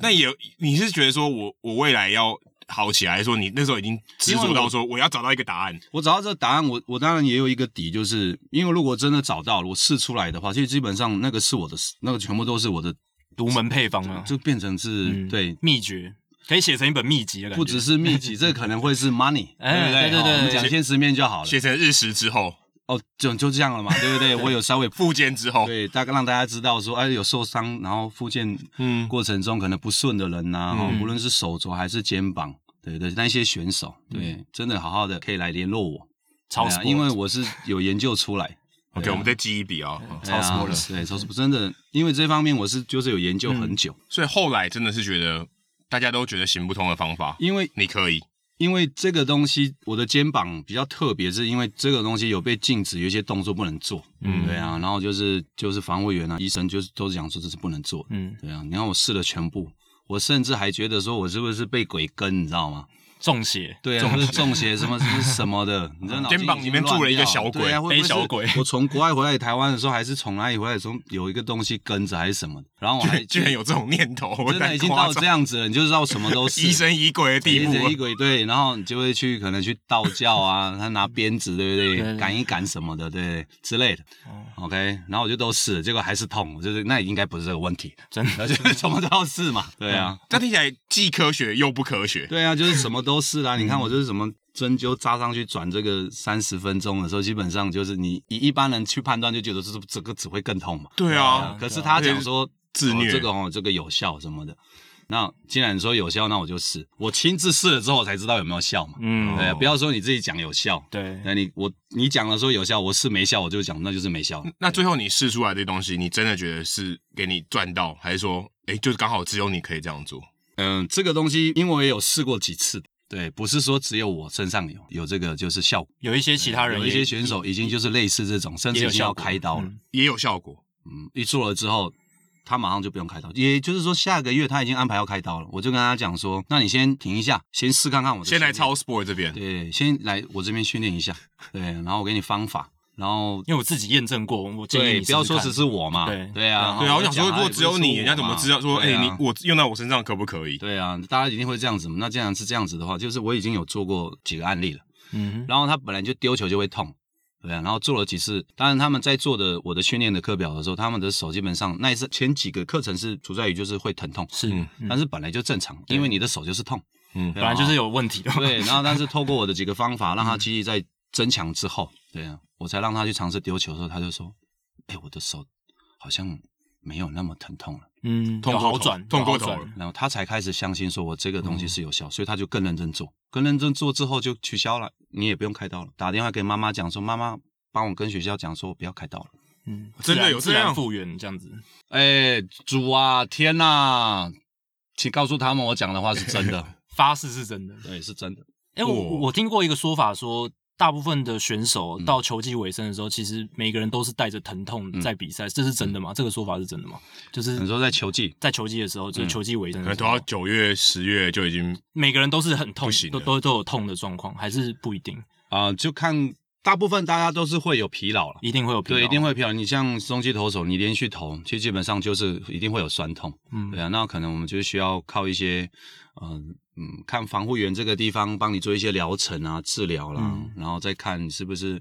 还可以有一些药物可以帮助你舒缓。对，但是这种东西是不会一直都是这样子。嗯对啊，就一定是会是那几天，然后这样子才会有这种小联盟才会有机会嘛。对对啊，你不能说都是大联盟那么顺啊。对对对，这样要子小联盟才有机会上来。新鲜的像手我们臂就是对就是在看他差不多 累了，嗯对，啊然后是时候我们应该有机会。可是这很接受正，一下这我觉得这很正常，因为大家都会累，所以它是一啊都会个累啊就新陈代谢。对啊，他就所以需要时间休息嘛。对，对啊，没有谁是一直都是很就是都没有疲劳的。一定一定会有疲劳对的就状连况。 Chris Carpenter 练那么多，还对是啊会受他伤还。是会疲劳。对啊对啊，嗯，那你后来能在二零一五年重返大联盟，嗯在书中其实有提到，是你靠着一个重训的方式，嗯然后把自己的身体算是逼到极限，再让自己吹出哦以前那种球威，嗯甚至到九十五英里以上那种速度。那能不能聊一下这个高强度的训练？你觉得这个东西它能够被复制吗？有哪嗯些细节是需要去注意的？这个能不能被复制？我可以讲说绝对可以，绝对可以因为我这个训练不是一开始就吃这么重。嗯，对，嗯只是说我书上就是说，哎，我是做这么重。对但我们是透过就是从很轻的量，循序渐进，，对对对，让你的手的肌力提升了之后，然后你的身体也需要了，对，然后是这样子慢慢加的，这是需要一点时间去加你的重量。当然，你的肌力变强了之后，你当然就可以做更重。相对的，你在技术上，就是我们的投球这个地方的时候，你的力量当然就会在提升，因为我的训练可能不是只有几个部位，而是全身的。哦，对，所以全部都被帮助之后，就是全面的进化。但是这个东西是要一直维系的，嗯一直维持的。这个会直接反映，如果你一个礼拜没有做的话，当然的你的能力就会下降的很快，就跟说语言一样，如果你一个礼拜没用英文，哦，对也也是是会一样掉，你就是掉会下来，生疏就就是生那种疏语感啊，然后这种肌肉的操劳感，啊还要一直维持住。对啊。至于你是职业的，那这种东西更不可能可以放。还有嗯就是你本来就是想要在这一条路努力的人，对啊、那这个东西的环节就是很重要，你一定要持续的。嗯你看，这只是重训嘛，对啊。那其他的体能啊，还有一些丢球的一些机制也都一样。有些时刻也不一定是一定要靠教练教你啊，对不对？你跟自主性的这种东西，如果你都养成习惯的话，其实基本上你才可以看得到你是不是离直棒的这个环境近一点。哎，书中里面你常讲到说偷练，你刚才讲到自主偷练，嗯 对感觉就是你从小就是这样子的人，你连这种附件都要自己偷来，算偷突然偷来吗？ 也不算哦，哎我们就自己来我。们有研究精神嘛？哎，对，对啊，说的好，是不是研究精神对，我。们有研究。你小时候应该从立志当科学家，怎么会去当球员？呃，其实基基本上很有研究精神棒球也欸需要科学家。棒球也有是研这种究科学啊东西哦啊，也对啊对，是不是？像我们这样稍微有一点点啊，有研究到一点。对对就对，可有以有帮助那些有受伤的人啊、蛮有研究精神低潮的人嗯，对啊。然后透过我们的训练的话，真的是可以帮助到他们。其实也不一定是要正统想要打职业的选手哦，其实像不是科班嘛，就是正常的素嗯人，也可能也需要这个啊、对嗯对吧？其实基本上这个训练也不是只是说要在技术面的成长，也就是可能呃基地上的成长，就基本上会帮助到他其他的呃，可能在走路啦，或者说其他的运动，嗯其实这些都是都对他们都有帮助。对对啊，就是慢慢循序渐进的训对练，啊其实对人生不管各个面向，其实也是帮助了。不是说你一定要成为职棒球员，啊嗯对你这样的才能一个做这套训练，这样嗯的这一套训练的一些，就是其他人的价值，就就才能发挥出来。没错。好，那我们倒转回到算是你人生比较低潮期的那段期间，就是大家比较熟悉，就是二零零九年那段时候。那那个时候，我们想说，诶，那时候曹景会回来，然后引发了很大的关注，哦、球迷也很热情。我记得你有在访谈当中提到说，诶，你在回到中华职棒的时候，哇，那个球迷加油的感觉跟大联盟完全不一样哦，让让你非常亢奋。但那一年你也遭遇到很多一些挫折什么的。那如果那一年可以重来的话，有哪些事情是你不会做，或者是你会想去改变的？其实也不会重来啊，也不会重来。对啊如果这是一个假设的问题，没，有如果也不会重来，嗯，只有向前面对未 来。还有押韵呢，单押。因为是同一个字啊。啊，对啊，哎，对，现在对，对啊，所以你都是一直抱着着比较积极正面的态度，就是对说、啊未来向前看这样子。对啊，因为我们嗯有研究的精神嘛，对，我们要向前向前走。我研究一个时光机器，回到二零零九年。这个这个不是我的能力之之可以做的事情。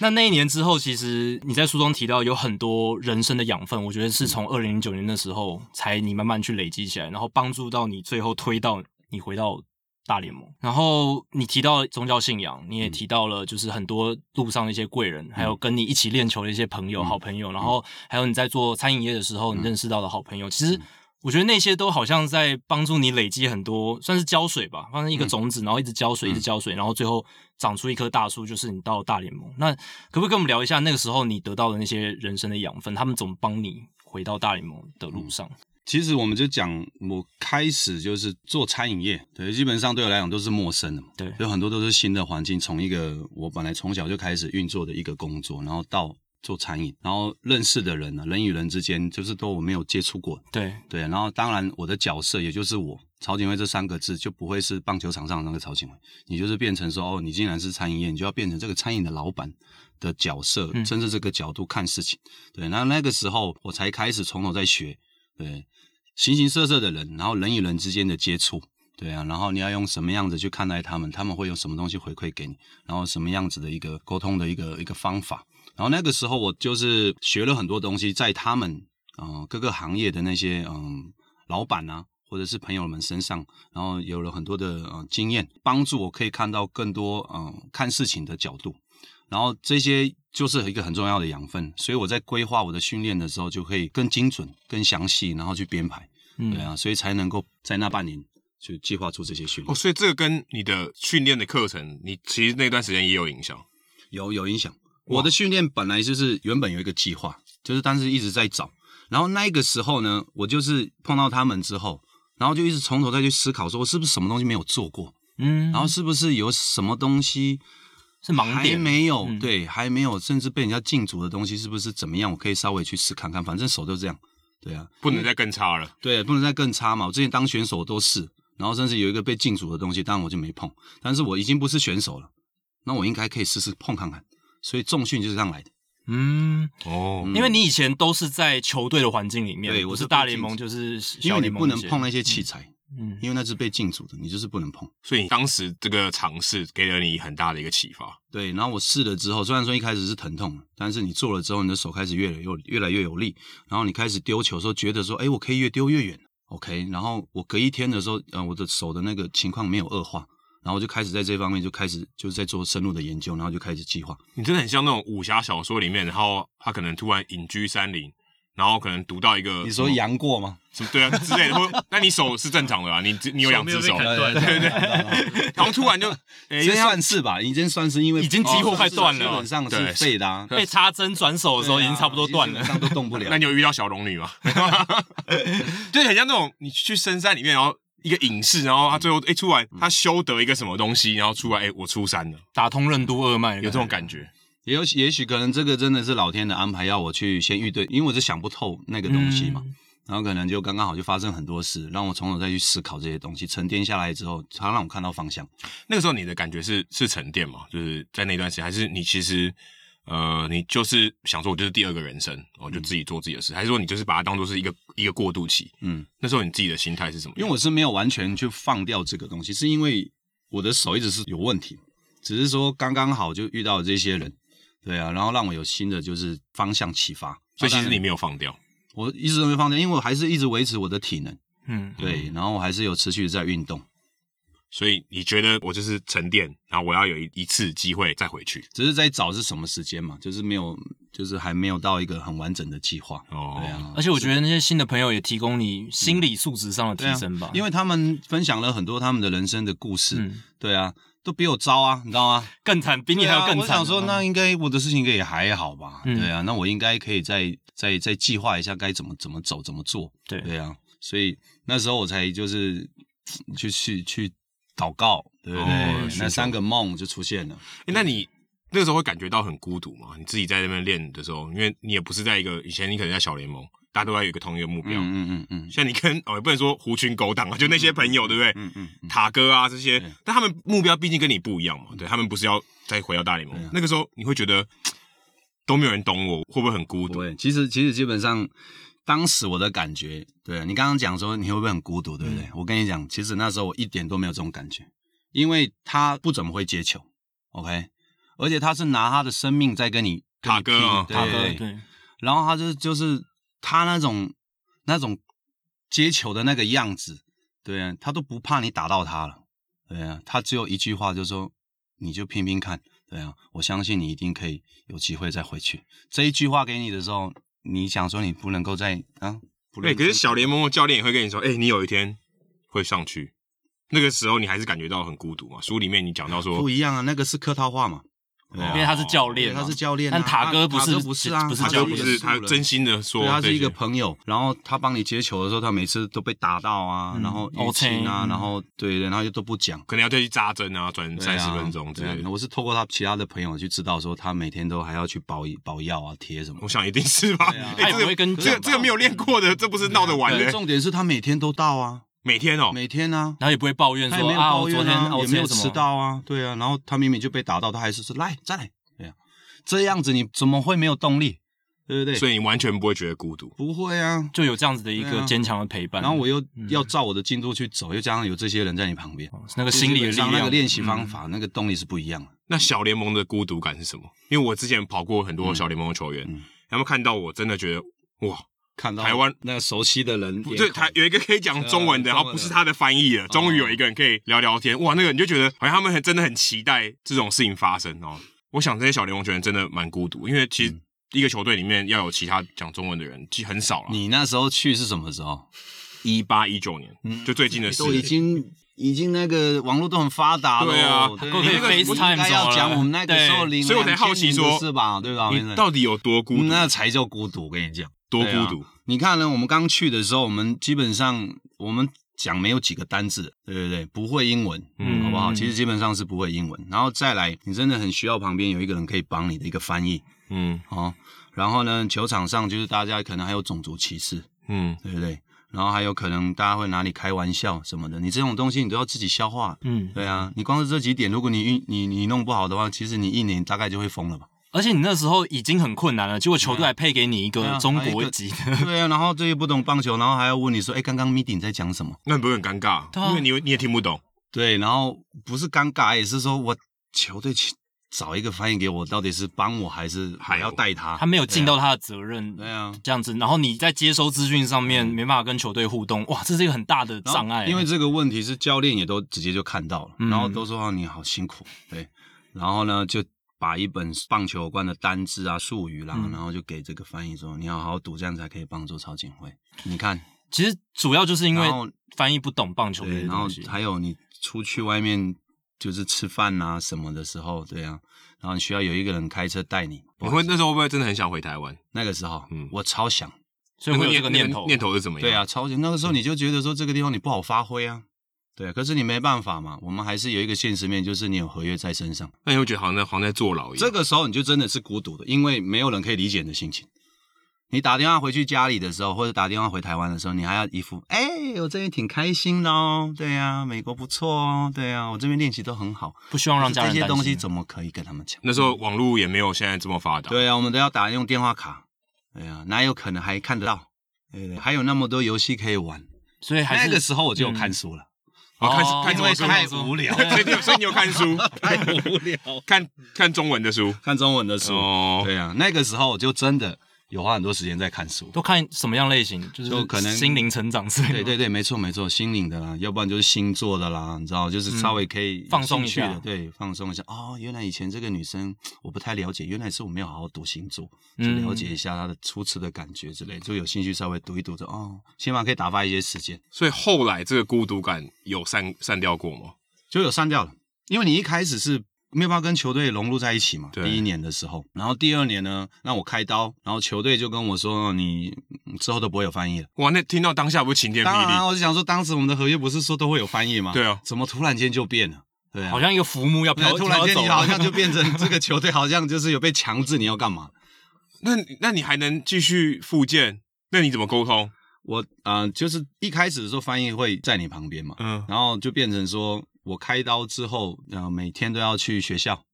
学校嗯，这个故事很好玩。我先去学校嘛，就语言学校啊，哦，去上课你去嘛。嗯可是嗯我都说了嘛，我不会讲英文，对啊怎么有办法带我去语言学校嗯嗯？语言学校是基本上有一些基础嗯，哦，已经会沟通的人去那边学的。加强的对，嗯然后我就跟学球队讲说，你这样叫我去那个地方，我真的没有办法，不会，真因为的你是零基础，对，我说我真的嗯的是都不会，你这样给我放在那边，我也没有办法学。他们一直以为说我只要只身在那个地方就会了，语言就学起来，自然而然就学起来。就人家说，人家说把你丢到游泳池里面，然后对啊你就学然后你会就自己会会学游泳这样嗯对子啊，有点中，可是你也求得生先本能。也对啊，你也得先要让我会喝水吧，学会闭气对啊，啊学会闭气对啊，对啊，我连喝水都不会了，对啊，我可能就在里头呼吸就呛啊啦那。后来是什么样的关键？你可以后来就花了一个礼拜，就硬叫我去语言学校，然后我就对着电脑在那边这样按，嗯，因为要对话嘛，对对对要回答 嘛，哈，对要复述哈之所类以的我就没有骗你，我是真的有去了哈、嗯 o k 对哈，然后弄一个礼拜，然后我就说我不会，他们都是有点不相信。后来就问那个老师啊，曹景辉都在学校干嘛？曹景辉就是在那边按，又按错，也不知道在回答什么，他真的不会。OK，然后后来我就他就说，那你要什么需求？我说你起码找一个台湾人，然后会讲中文的，然后可以教我，嗯，就好了。我不是说不学，你起码找一个就是让我可以有机会学吧。然后他们才去找一个啊，再去应征一个啊一对一的老师，然后家教老师这样子对家教老师，然后就每天就花大概一个小时的时间，这样多久？后来就学大概起来了，四个月吧，四个月你就让你可以自己一个人。让我可以就是跟球队一起，哇日那常蛮对那话听起来这种蛮快的啊，因为你只有就这个，时间，他之后就不会给你了，然后你就你要靠你自嗯己，而且那时候刚好你在复健嘛，对在附近所是以因为这样，虽然也比较心无旁骛一点。然后隔一年的时候，二零零二年的时候，我就到春训了，嗯嗯，对，然后我一样坐在我的位置，哎呀，然后呢，我就听到那几个拉丁选手讲讲我不好的事情的时候，英文，来讲英文，然后我就走过去说，我听得 懂。然后他就吓到了，他们就吓到所以了。那个时然候后我是就你觉说得很爽的时哦候。对，我就觉得很爽。我说原来你过去一年都在讲我坏话。他说哦，没有没有没有。然后另外一个说对，他就一直这样讲你坏话。 然后可是也就是因为这样的开始之后，我们那几个人反而是最要好的，哦，有点不打不相识。对，感情变更对好然后就很好嗯。然后我们就开始，他说哎你怎么会讲英文？对不起，然后就开始道歉嗯嗯嘛。我嗯说我们一直以为你就是嗯很臭屁啊，嗯然后不太说话、啊，然后就不想要跟我们混在一起。我就跟他们讲，不是，是因为我的翻译都不让我，就是我也没有办法跟他，我要出去的话，我又不会讲。嗯，对啊，然后我要叫我的翻译陪我出去的时候，他又说他下班了，你对，懂吗？有很多难处，对，然打后卡就是了嗯啊对，是打卡的，那我也没有办法，对啊。哎，可是你就是因为本身是很外向的人哎诶，也还还好啦，对啊，我们是我觉得要以在你那的地个性方呃应该是很快可以学语言学起来的。因为我工作嘛，我们必须要扮演好每一个角色啊。你是一个好选手，也要当一个好队友。感觉就是你不讲话，你也会去跟那些拉美球员开玩笑，对，不是就不，会，但有我语就言顶障多碍就真的闹很他们大而已。嗯还是会吗？ 我想说，你 应该还是会，不会说对你就乖乖在那边哦，小媳妇一样，对不会这样吧？对，后来就那一年之后，他们就队友，我们就打成一片之后，就是很多东西就就你就融入了嘛。对，融入之后，其实基本上你有很多的运作就很就会很顺。就打通任督二脉。对，然后队友之间的相处好了之后，防守都帮你守的像什么一样哎，拿这是命真的啊有哦拿命跟你拼啊！真的，我很多安打球我在二 A 的时候，有很多的安打球都是我的队友帮我守住。感情好了之后他就对，帮他就你拼命啊，就给你接啊，嗯因为然后你就你就本来安打球都被接到，就就那一局就不会大量失分。因为有些小联盟球员真的跟我讲说，嗯他真的他融入，觉得他是在一个球队里面哦，他不是来上班的对啊时候，他就觉得他表现有点像解锁，对啊嗯诶他就回到他原本在台湾的时候很厉害，大家都帮我的。我啊今天不是来说，哎、我们来拼个你死我活来上班，跟你竞争都是对手，对啊因为他只要融入到那个球队，他那个模式就来了，哦，我就是要我就会赢，对啊因为那种模式。你的你跟你的捕手的搭配啊，然后你的队友，你可以看得到，他们就是很认真在防守的时候，你知道那个玩起来就不太一样。真的有那种对啊，一个一体的感觉，对啊，你就融为会一知体道，对啊，这个球你就会更大胆投。有些变化球可能二垒有跑者的时候，或者是三垒有跑者，你不太敢丢地上的球。嗯，对啊，可是你们队友之间的默契好的时候，捕手给你那个眼神，就是他什么球都把你挡住的时候，你就会更大胆的丢那一颗球的时候，那就那个效果就会好很多。这是数据没办法量化的对东对，西没，有办法，这数据就没有了。这是真的有打球上场那个心态嗯就完全不一样。对啊，如果他你先看那个捕手，如果今天状况没有很好的，那就是你昨天的问题。 没有请宵夜， 对啊，之类的。对啊，他明明就一直在暗示你，你都没有仔细看，他会讲说你都对我不细心。对啊，捕手就像你的老婆一样啊，对哎不对？对每天都对要看着他，对啊，对啊，搭他才档会告诉你实话。哎，其实你今天对啊没有很好的状况。哦，那你什么时候开始跟你的老板开始沟通的？真正开始完全沟通的时候，就是从我又再回去的时候，从那个梦开始。嗯，哦，所以从那个梦来开始，对，因为我连续问了三天，嗯，然后他就告诉我那个方向跟画面的时候，然后我就从那个时刻的时候都开始跟他就是会有祈祷。所以你第一次在小联盟的时候没有跟老板沟通，其实我这样讲，我从小到大的时候，就是我都信，我也去拿香拜拜，嗯，然后就是天主教、基督教我都会去，蛮科学的 人啊，哎，就是我都想要想要了解一下，都想要我知尝道试对，我想要跟跟尝试跟一付下，钱方法一样，都尝对试一样，下我。想要尝试什么东西，我比较有感觉、啊，哪个适合自对己？对对对对。交朋友交交朋朋友没有嘛，对我也没有说都都都有没有什么倾向偏见你对对，对倾向谁比较多一点，对都没有，但是我都相信有这个世上都有这些东西，嗯嗯，对啊，然后我希望就是 peace 大家和平一点，嗯对，这样的一个心态，当时是这样子，嗯，对啊，不然的话，如果说那个当时如果真的就是这个样子的话，我不可能去拿香嘛，哦，对啊，嗯也不对可能会有这种这种情况，对啊对啊，那谈到宗教信仰，其实文森大叔你接触的球员其实蛮多的，嗯那可不可以分享一些就是？球员信仰对他们来讲到底有多嗯重要？因为我们常常也在报道里面看到说，诶，有些球员他遇到低潮的时候，靠着信仰走出来。就是 Mariano 嗯 Rivera，他写了一本自传，其实大部分很大的篇幅也在讲信仰对他的影嗯响。那到底信仰对某一些球员来讲，它可以重要到什么程度？会怎么样促使他的生涯产生变化？对啊，帮他度过那个孤独感哦。你在翻书的时候没有翻圣经，有点可惜，没有早一点遇到老板，对 不对？不是因为那个圣经其实你看不懂，啊其实讲真的是这样 啊、那你需要翻译，你你需要纹身大叔帮你翻译你，要去去读它真正的用意，其实不是那么容易，哎是啊，对是要有是慧根的，是是是，要有牧师跟你对啊，讲解、去讲解到，，对，讲说是哎好像这样投手教练一样对啊讲解，对不嗯对？对啊， 还有刚刚 Jackie 讲到一个很重要的关键，就是对于呃职业选手来说，很多他们如果不是从小就很虔诚的一路信仰上来的话，呃，很多就是在遇到低潮。的时候，那像景辉刚刚讲到说，他在训练方式上做了很多的尝试。那当然，在心灵孤独的时候，在遇到低潮的时候，会想要找到一个慰藉的时候，你会去尝试各种各样的方法。呃，在呃伤势复健上，你会觉得说病急乱投医。那其实，在心理上的恢复，你也会。你当你没有朋友可以讲，你在家人面前又要装出一副都很顺利的时候，你另外一个寻求呃帮助的方式就是宗教的力量。所以这也可能是很多球员会很早结婚，也是一个。对，因为你家找庭到一的个力伴量侣，嗯对你找到一个伴侣。那呃，我也碰到过许多球友，他们在呃打球这个过程中，他们换过几次不同的宗教，嗯宗教信仰，在有这种，有有有有有，哇哦那对，就是说，呃，因为其实以以我们台湾我们成长这个环境，其实很有趣，就是说有很多嗯、宗教上面的东西已经变成说我们生活上的一部分了，民俗文化嗯了，对，已经变成是文化了。所以大家可能不觉得，呃，拿香拜拜、烧纸钱，或者是呃双手合十拜祖先这种东西是多么一个宗教的一个行为，反而觉得说这只是一个呃日常生活上的或一部分就表达一个虔诚，一个对敬意表达一。个我没有说，哎，宗教杀的你死我活。嗯对对嗯对，嗯但是当然，呃，如果说呃你决定去受洗，你去呃信基督教的时候，那又是一个完全不同的一个想法，你就变成说这种所谓的偶像崇拜，你就必须要排除掉了，这是不嗯被不被允许的东西。对，那这是展现你虔诚的方式，你把你自己托付给托付给上帝，托付给神。那那像警卫刚刚讲到说，在读圣经上，呃，一般会碰到这些障碍的时候，通常你可能在心里有挫折的时候，呃，需要慰藉的时候，你翻到一个圣经的一个章节的时候，你可能会特别的有感触。嗯在那一刻，你也许翻其他的面，你不会有什么想法，你觉得说你我看不懂，我不晓得在想什么。但是也许你翻到一一两个章节是你特别有感触的，那那种时候你就可以从那个地方得到力量。嗯，因为像我自己是没有宗教信仰，所以有点难体会到这种宗教带来的力量给自己心灵的成长是有多大。但是可以从很多球员的案例里面，或者像景辉你自己的案例里面，其实不管是牧师给你的鼓励，或者是经文给你的鼓励，其实真的影响是很大的你。身上有关于宗教的事情吗？没有，我身上没有事情，没有事情，因为像紫伟他这边有一个耶稣嘛，他每次上场打击前，他要跟他的老板 沟通一下，嗯沟通一下，哎，其就是实为什么蛮不让错我的啊，打一下这样。真蛮不错，像玉成也会嘛，他也都是一个很虔诚的教徒，所以嗯我在跟他们聊天的过程中，觉得他们真的很需要这个力量，嗯，嗯因为可能真的太孤独了。像嗯 Jacky 可能在当兵的时候，就算孤独，他也是读 MVP 制造机，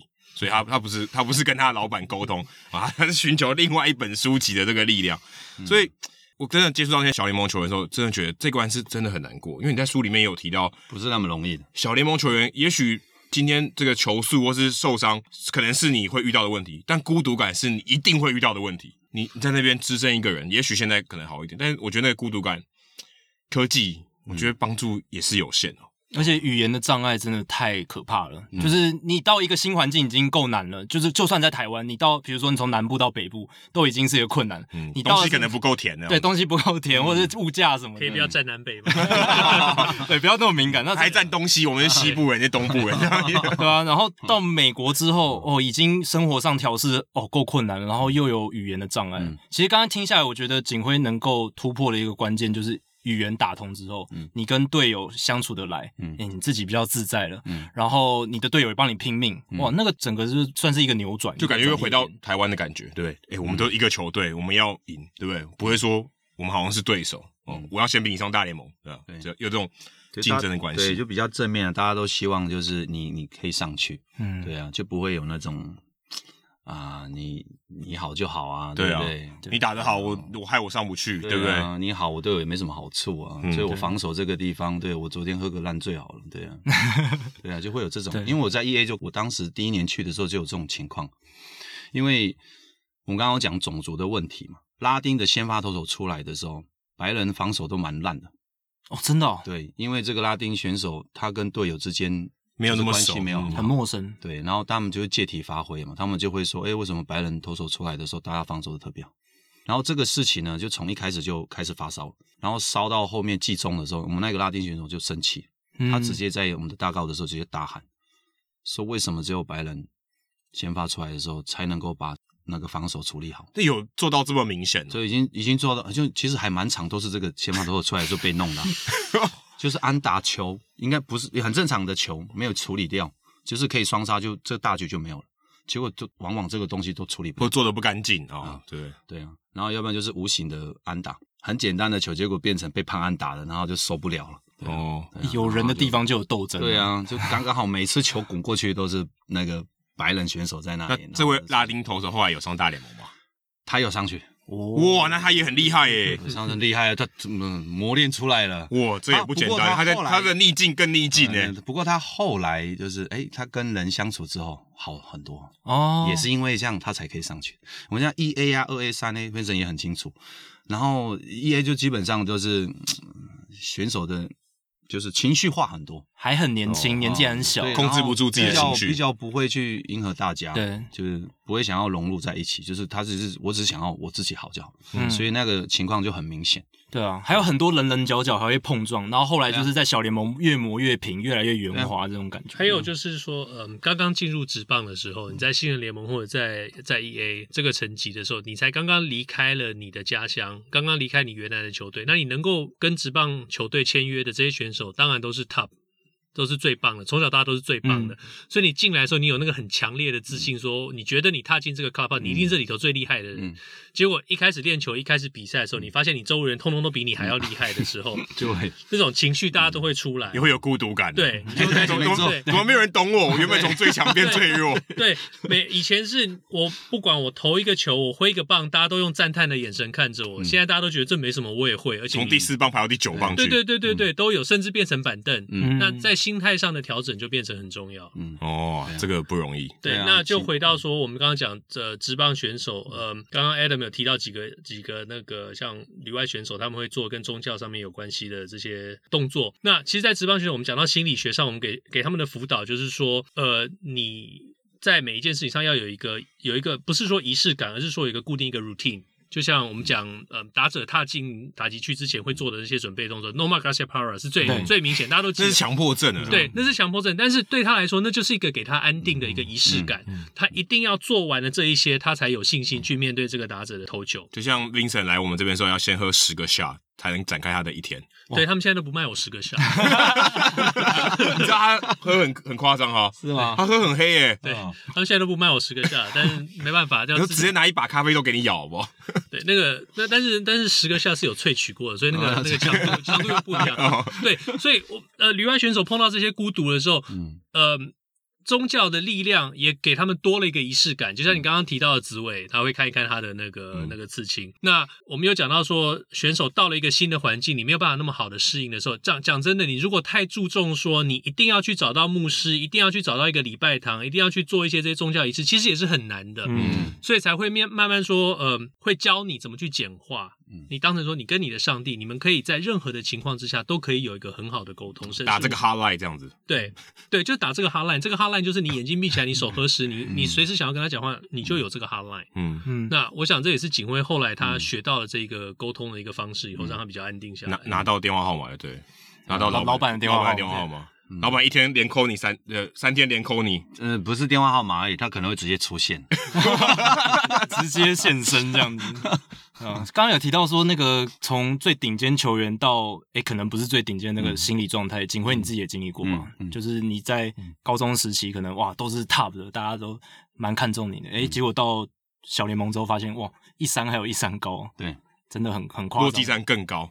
嗯对，非常难难，呼吸困难。哎，对，对，对，那那个环境其实就看你看你当下是什么念头了。嗯对啊，你可以是享受的嘛，因为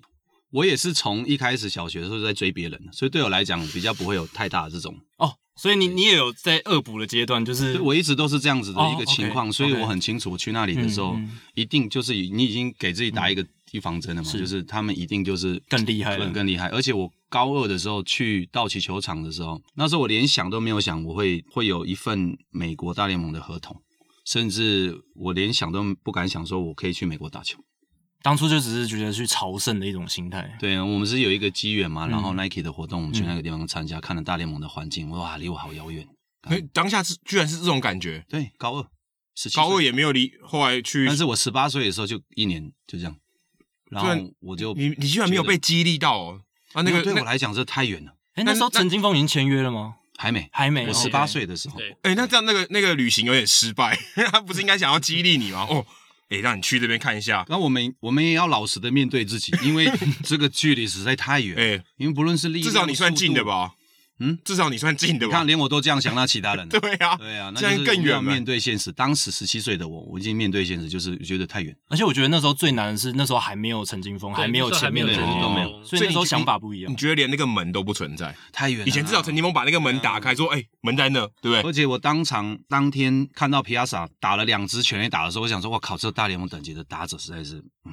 我觉得另一个世界，我还是模仿打者就好了。？”因为你 看到名人堂的球员啊，对啊，我觉得你挑虽然说哪个不我挑挑名人堂的？因为他表现最好的当天，嗯对啊又打了满贯炮，嗯，对啊我都还记得大家去看看我都哪一记得啊年哪一年他皮亚两支萨全垒哪一打场比赛打对的啊双响炮，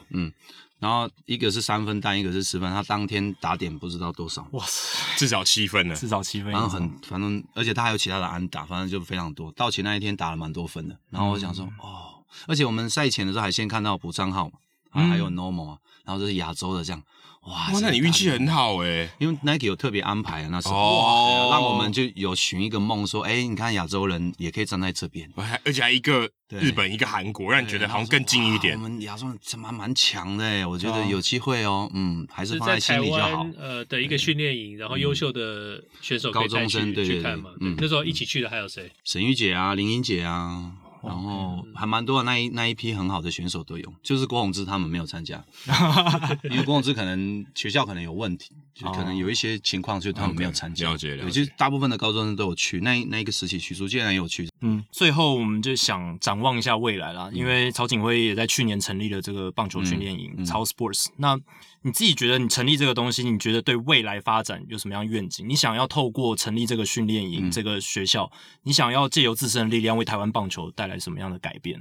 嗯，你看我学的跟过去不足的地方，跟我缺少的东西，还有我之前累积起来的经验，我要把它收集起来变成教材，然后就帮助我的学员，甚至需要被帮助的人。你说我可不可以改变什么？其实基本上我没有那个能力可以改变什么，不过我可以说的是，我们可以更好。对，就这样子。可以帮助更多选手，对让让他变们得可以更更好更好。你在打球的时候，你有曾经想过有一天你会做这种工作吗？就是 OK，我要来当一个教练，来有培我育一直英才。对我一直都有想过啊，只是说，嗯、不知道会是在哪一个位置。嗯就好比说，你可能会是在学校，嗯哦，可能会是自己开一个啊、呃训练或者机构嗯是可能是在职业，就是这是那时候没有去想会是在哪一个位置。但你有想过？我一直都有想过，因为你累积这么多东西，你你真的是可以分享出去的因为也不是每个球员他都想当教练嘛，很多、很多没有嘛，对不对？嗯肯定很多都没有。啊！我喜我很喜欢研究啊，嗯，科学对啊家科学家研究他们的投球姿势啦、打击动作啦，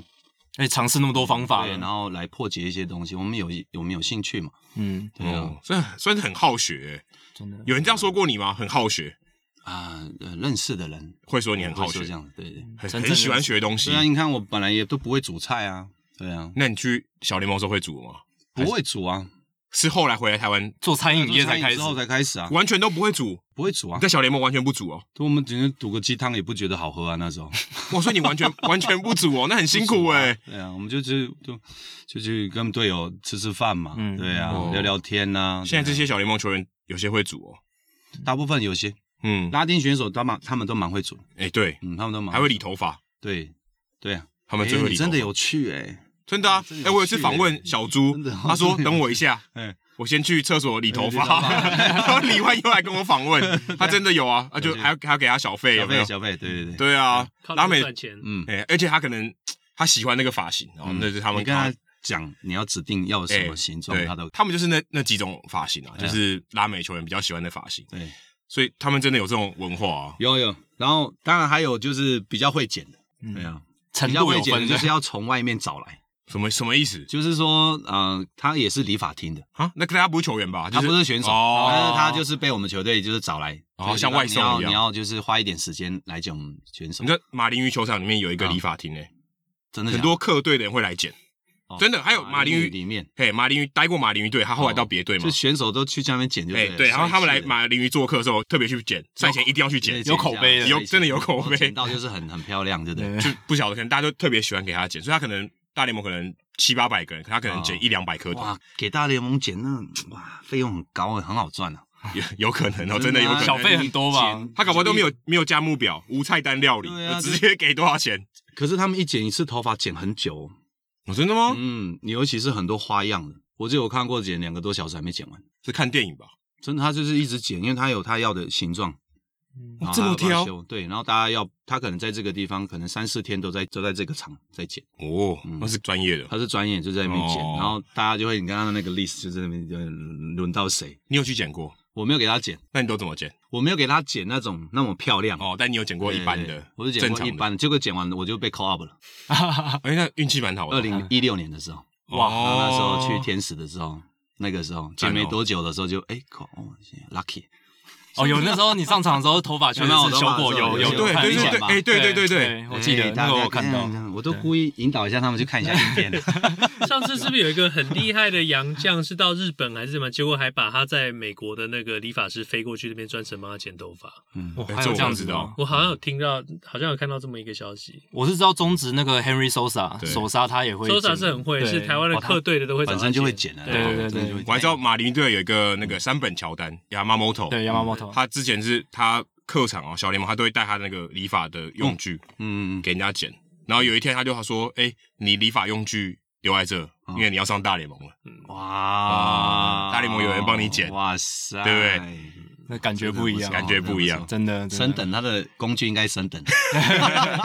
上大联盟要不一样。嗯，好，那最后让景辉聊一下你自己这个超 sports 是你是怎么样训练啊，然后希望怎么样的选手去接受你的指导，或者是你希望邀请什么样的人一起来加入你的行列？我每一个年级的学生都有收，嗯对，然后也有一对一的，然后需要冲刺啊、往直棒走的，然后甚至可能现在身体有一些情况啊，附件上有一些问题的，这些我都我都有在收，哦，都可以，对不对，都可以。然后甚至素人以前没有参加过科班的，对，但你有个棒球梦，有个棒球哦梦、我也可以去试试看。然后想要说，哎，先找回一下打球的热情，对啊，我这个地方都是可以再创造一些环境，让他们从头再去喜欢这个东西。哦，所以所以从小学到高中、大学都有吗？对我现在的课程，呃，收的班级就是小学一直到就是素人成人班都”有，哦，好广都有哦， 非常都广你都你亲自去指导，对，都是我亲自指导的。哇因为这样子才是真正的直接可以接触到。哇，那你 range 这么广，讲的语言也要不一样哎，小朋友你罩得住，对啊，小朋友你不能讲的太专业嘛，对啊，对啊，对啊用用平白的跑语去言都不听话也有的啊， 对，也有不听话的啊，对啊，就下次下次再来就好了，你知道吗？不听话的话就就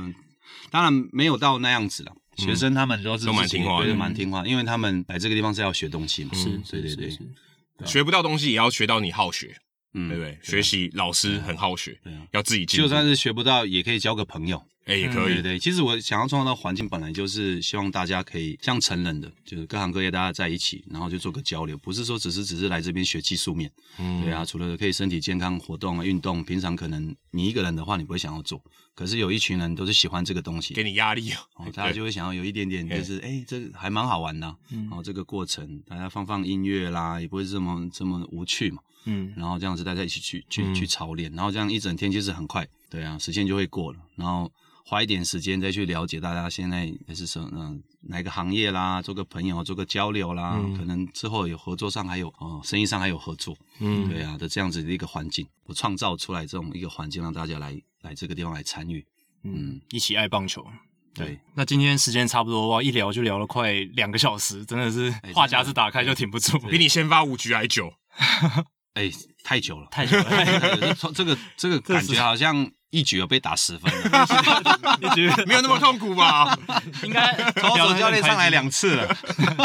没有那么痛苦吧？我们应该让你觉得好像玩头九局有 没哦有？有很快五很快局嘛，你刚哎刚说五五局局嘛，五对局对五局对，五局两个小时差不多了，十分是我们队友打 的啦，哦对对队友打的对队啊友打的那一局有我们所以进才会攻这么久了，才会那么久对对对，然哦后好，那今天非常谢谢景辉还有纹身大叔跟我们分享那么多。那大家如果对于曹景辉有兴趣的话，可以看这本《日食之后：坚持无悔，曹景辉的真实告白》。那如果对诶超 sports 有兴趣，你对棒球训练有兴趣，或者你甚至是球员，你想要再更精进自己，或者是你有受伤的问题不知道怎么解决的，也都可以到超 sports 去询问、去问问看这样子。希望景辉的出现能够带给大家更多的正向的帮助，这样子。好，那今天非常谢谢两位。谢谢联络我的粉丝曹景辉粉丝就找得到了，OK。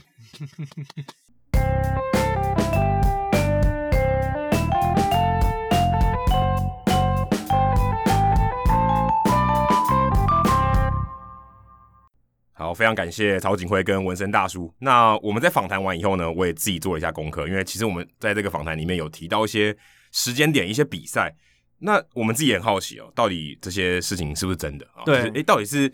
哪一天哦？到底实际发生的情况是怎么样？因为那天在讲的时候，其实也是诶、想到就突然讲出来，只是有点凭印象。可能曹景辉他想到啊某一个事件啊，他当时想到，他其实也没有记得非常非常清楚。而而且那不是我们访纲里面本来要问的事对情，对是他额外自己想到的。对，像他有提到他 Hilton，对他说要打右外野一支，然后左外野一支，很传奇性的故事。哎，好像贝比鲁斯一样哦嗯，就他但也不知道是不是真的，所以我们就去查了。他在二零零三年五月二九号和七月十一号分别哦打了三支全垒打跟两支全垒打，而且都是一左一右。嗯哼，哦，七月十一号那天还打的是野猫英雄，对，野猫那时候在道奇队，所以我想，如果曹景辉有在现场的话，他应该记得那个投手是野猫英雄，因为两轰都是他挨的。对，一定会留下非常深刻的印象啊，因为野他猫应在该记投球得，上，嗯对，他在投手球。可是呢，五月二十九号跟七月十一号都比曹景辉初登板那一年初登板七月二十五号要来得早，对，所以如果正常情况下，他应该是在他初登板前才被 call up，对，所以他不可能说在那边待一个十几天，然后他都没有没被 call up，然后而且是先发投手。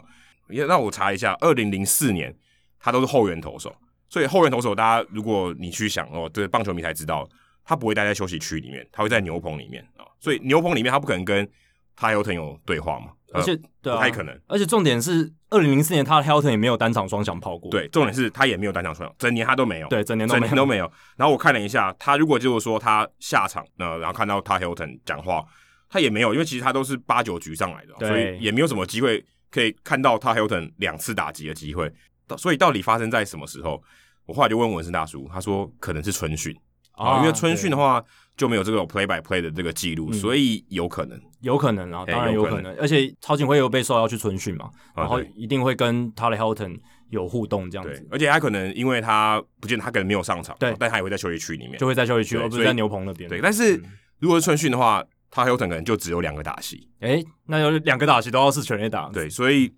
嗯，我觉得不知道这个故事到底是不是哪里记错了。其实也不是要吐槽曹景辉啦，就是我们我我自己在听很多 podcast 棒球 podcast 的时候，他们球员也会回忆起自己以前的事情。其实真的不是百分之百正确，就算是名人堂球员，他回忆起一一些事情，也会有一些时间、日期或者是打席就是错字的一些情况，这很常见。可是我印象很深刻，因为我听说，嗯投手的记忆力都超好，他们都记得说那颗球他失投在哪里，那球他三振他丢到哪里，然后大概是什么位置，然后打者的反应是怎么样，他们都记得一清二楚。即便也许过了好几年，他们都记得清对楚。特定的几个打数吧，打席这样对子，，但我就不知道。那另外呢，他也提到那个他看 Mike Piazza 在现场嘛，哦，这个事情是真的，因为嗯维基百科、棒球维基百科上面写，一九九八年四月啊、哦，他受 Nike 的邀请去看这个道奇队比赛，所以他应该是在道奇球场嘛，但这个也有讲到。对，那我就查一下 Mike Piazza 在一九九八年他在四月份的比赛，好、他是哪一天去看的呢？他在四月份只有两场比赛，也真的有两，其实蛮多的，两场比赛打只有哎、打出双响炮，但是呢，并没有七分打点，最多的那场就是六分打点，嗯是四月九号的时候对响尾蛇队，一支是两分炮，一支是满贯全垒打，其实也很厉害哎、了，但是就没有在这个访谈中讲到的七分打点，但应该就是这一场了，应该就是这一场，因应该为就这一满贯炮是很令人印象深刻的。然后那时候 Mike Piazza 真的是如日中天，他最强最强的时候。没错。然后他还有提到说，他在 E A 的时候有一个拉美的球员，嗯然后被、被白人的球员搞嘛，啊，就是对不挺他。哎、我后来就去查了一下，当时跟他同一队在 E A 的队友里面，哪一个有上过大联盟？哦，然后而且他是拉美球员，哎、其实不用查，一只有一个叫 Jorge De Paula，嗯，跟这跟那个德保拉没有关系，但是同一个姓，同一个姓同一个姓，长得 Jorge De 有点 Paula 像长得一对我甚至怀疑他们 maybe 是同一个是亲戚之类真的，的多米尼加人。对，那他最后是在洋基队登上大联盟，嗯所以并不是在洛基队登上大联盟，但是他其实也没有投的很长了。生涯只有出赛十场，只有两场先发而已，所以嗯这其实蛮短的，真的是喝几杯咖啡而已。生涯其实比曹景辉还短，对但他最后还是有拼上大联盟，也是很不简单的事情。很不简单的啦。其实，在那种越低层级的吼，然后你去找那些他以前的队友，其实能上大联盟的真的凤毛麟角，因为我那时候人很多。我看曹景辉当时在 E A 的时候，他的整个野手的团队哦，只有一个上大联盟，对啊，因为那个小联盟层层上去，那个淘汰的过程，最后被汰选出来的神上大联盟真的是少之又少诶。他那一队只有一个最后上大联盟，对，打者啦，叫 Clean Barnes， OK，我还记得他对以前在海盗队有打过。对他一开始在洛基队成名的，他曾对经曾经有一个很有名的事件，他搬那个鹿肉上楼，然后嗯然后对受伤这样，对啊对啊，Clean Barnes 当时整队就只有一个人上大联盟，所以能上大联盟整队野手啦，整队对野手，，所以能上大联盟已经是成功了。你可以说他是某种程度上的成功。，对，是非常不简单的事情。那我们来解答一下冷知识，嗯嗯。冷知识，曹景辉能打出台湾选手第一支安打也是非常不简单，因为陈金峰其实比他早上大联盟，但没有但没有打打出出安打2002对但应该年的时候说没有没有比他更早打出安打，但打点是他打回来，还有一个高飞牺牲打。但曹景辉呢，他在二零零三年八月十八号，张玉成的生日啊、哦，不是他出生那一天，但是他的生日那天打出了二连安打啊、哦。这个二连安打呢，对的对手呢，投手呢是 Steve Tressel，嗯，呃，那时候是纽约大都会的这个投手。先发投手，当天他完封嗯，八比零，只用了一百零三球。整个耗时只有两个小时又二十八分钟，非常快的一场比赛，超快，然后曹景威是唯一一个打出安打的洛基队球员，而且是一支二垒安打。对他的三大联盟生涯的第一支安打，也是台湾球员史上的第一支大联盟安打。对是一支二垒安打。是一支二安打。曹景辉那天呢，也有被两打两支全垒打，其中一支就是 Mike Piazza，哇，命运的纠葛。好像我们从刚才讲的东西都可以串在一起的感哎、觉。对，Mike Piazza，哎、前大概几年前哦，五年前对，哎、五年前对、嗯，呃他去看 Mike Piazza，哦，过五年后他被 Mike Piazza 打了一发全垒打， 真的。然后那场比赛他打了台湾史上第一支大联盟的安打，而且对方投手 Steve Trashel 一安打完封，第一安打嗯完，然后这竟然这是其实对他来投手讲蛮蛮蛮蛮罕见的、哦，很罕见，因为 Steve Trashel 也不是说什么赛扬等级的投手，甚至你说明星也很难称得上去。哎、你要讲，我刚才为什么会讲特别讲这个比赛时间？因为 Tressel 他有一个绰号叫 Human Rain Delay，他投球的节奏慢到爆，但那场比赛只用了两个小时又二十八分钟，极端到不行的一场比赛，对以就是他以他的标准来讲更就极是端，他等于哦是 Mark Burley 附身嗯哦，差不多嗯两、个小时二十八分钟，很短呢、很短啊，很短，而且对手。呃，他他的队友帮他打八分、哦其嗯实那个比赛也不会短到两个小时二十八分啊，所以算很真的很短。他自己也蛮努力的，也投的算蛮快的。他的节奏一定是比他平常快很多因。为垒上都没有人啊，垒上只有曹金没辉有一个人而已。而且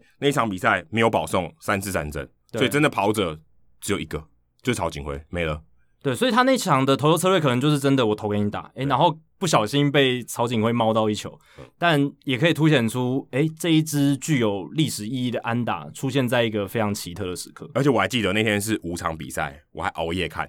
哦。所以你是有真的锁定直播在？对我有，看到这一球，哇，哎那对应我该是我印象非常非常深刻。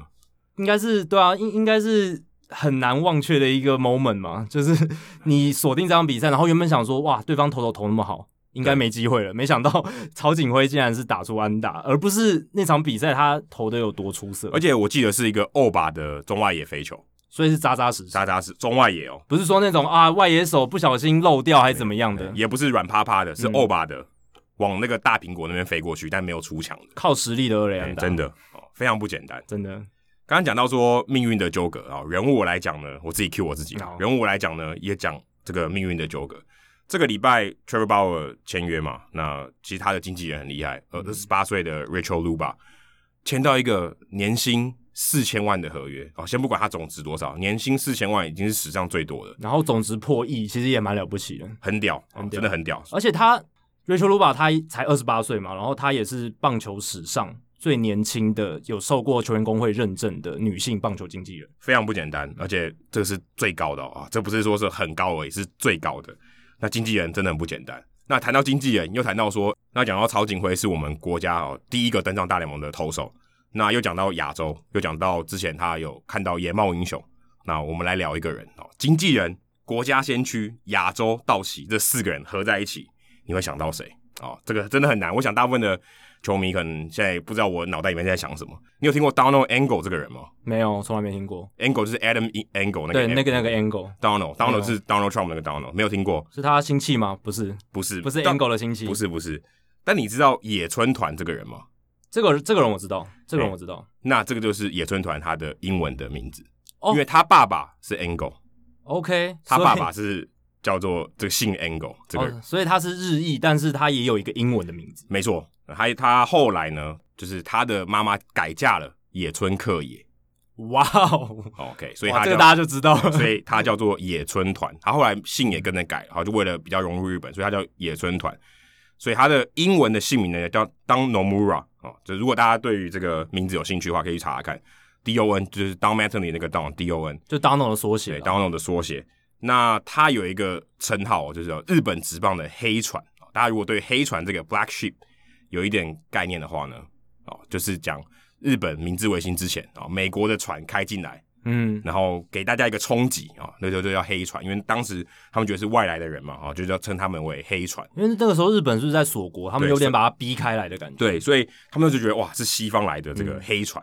那今天聊到的人就是野村团，那还有其中还有另外一个算也不能算配角，算是这个故事的配角，叫 Gene Afterman。Afterman，呃，大家这个名字可能很陌生，他其实是洋基队的副总裁，是一位女性，Jean 是 J E A N，哦，就是牛仔裤那个 Jean。那刚才提到说野村团，她是这个野村克也的继子，她妈妈改嫁给这个野村克也，她之前呢其实是嫁给一个犹太人叫 Angle，那后来才改嫁的。那我后来查她妈妈哦的故事，在 PTT 上面有一个她的传奇故事，我是觉得非常传奇的，甚至已经到的。甚至已经到了这种都市传说的境界，但我怀疑它的真实性，所以大家如果有兴趣的话，可以去 PTT 上面看这个野村沙野家的故事。就是野村克也他老婆。他老婆，他的二，他是算什么？他后来娶的，嗯后来娶的就是对野村再团娶的的这个妈妈对哦。那其实野村团呢，他以前也是球员，他打过，因为他他的这个继父是球员嘛，也是当时的教练，野村克也够有名的，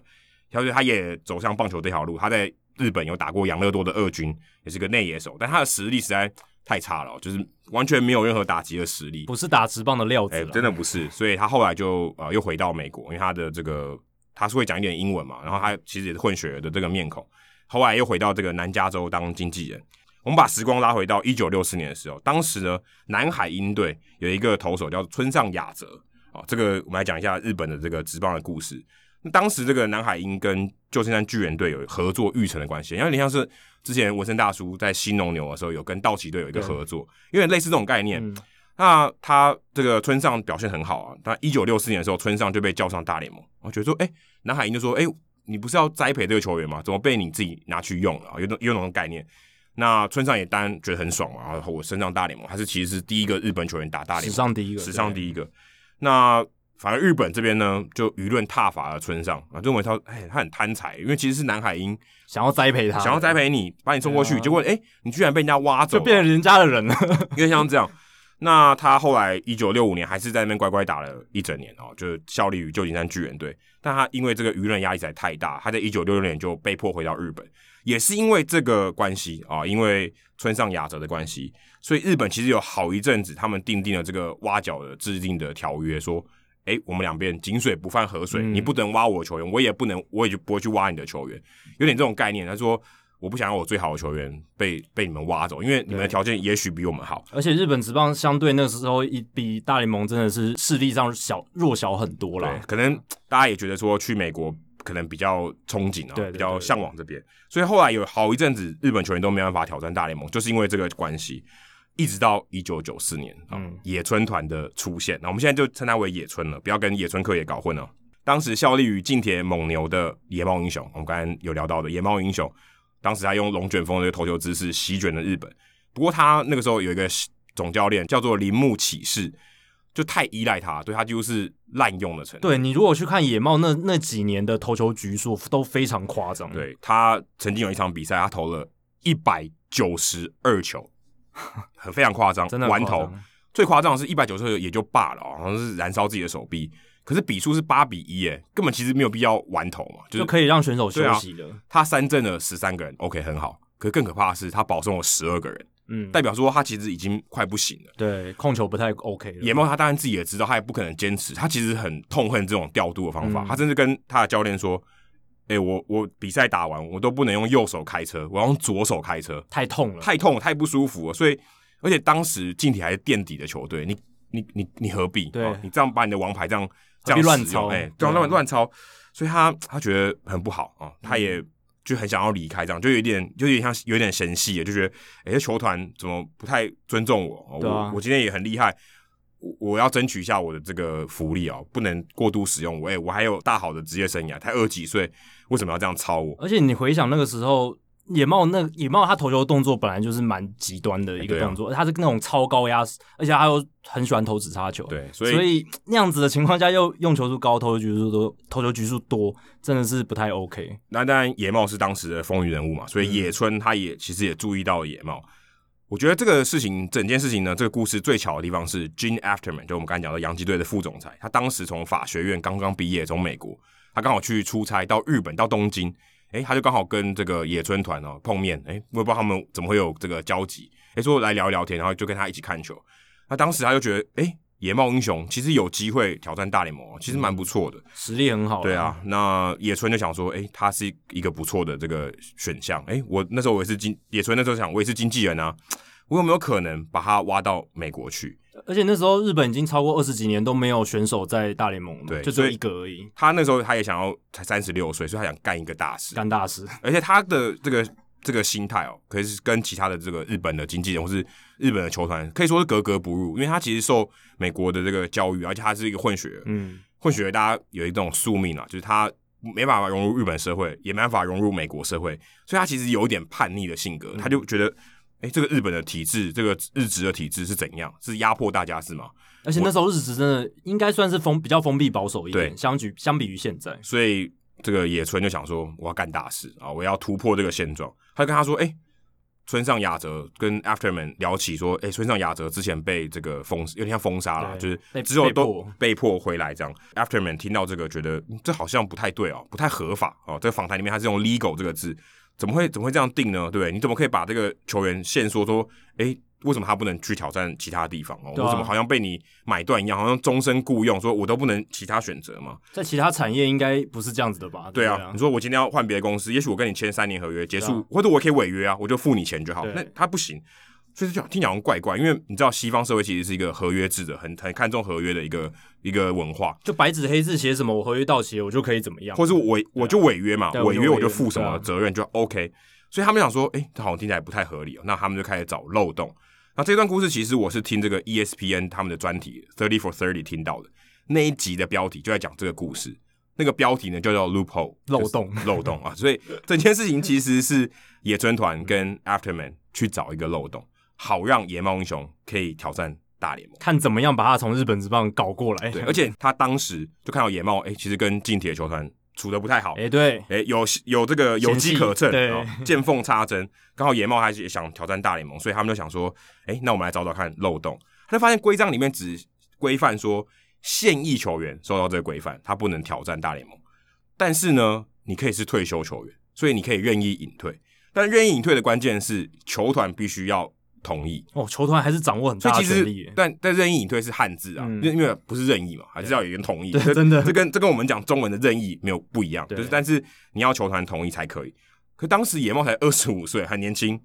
退休说我不我不投了，很不合理嘛。很明显就是要做什么其他的事情，对，才就会做这样哎的决定。你就会突然说我不想投了，你如日中天，大好的时光，太你奇怪了太奇怪了。所以他们就想说，那我要用计啊激怒球团嗯，让这个球团上钩。所以野茂呢就听了这个野村的这个安排，说：“哎、你去跟他们谈，说我要加薪，我要签延长合约，六年三千万啊，三千万还签不了这个 t r e b o w e r 说我要这个合约，当时算很高啊，天价了，六年而且3000万真的很很多很多。嗯所以球团进球球团说，你才二十五岁，你算哪根葱啊？就被激怒说，你凭什么加薪，对不对？你这个期限那么嚣张，还六年？那时候我们拿了开复苏年合合约开六年，而且那时候是日本职棒啊，这六年三千万美金在那个时候美国都算是很高薪的标而且准，他是主动去提出啊、不是说和球、对啊球团说，哎、你要不要我们跟你延长合对对约，对把你绑住？所以后来就有点被激怒啊嘛，他说我宁可不给，我觉得你不尊重这个球团，好，我就封杀你，我就让你隐退，然后就他们就上钩了，因为他觉得，对哎、我就是要隐退啊，那那你现在成全我吗？好，那我就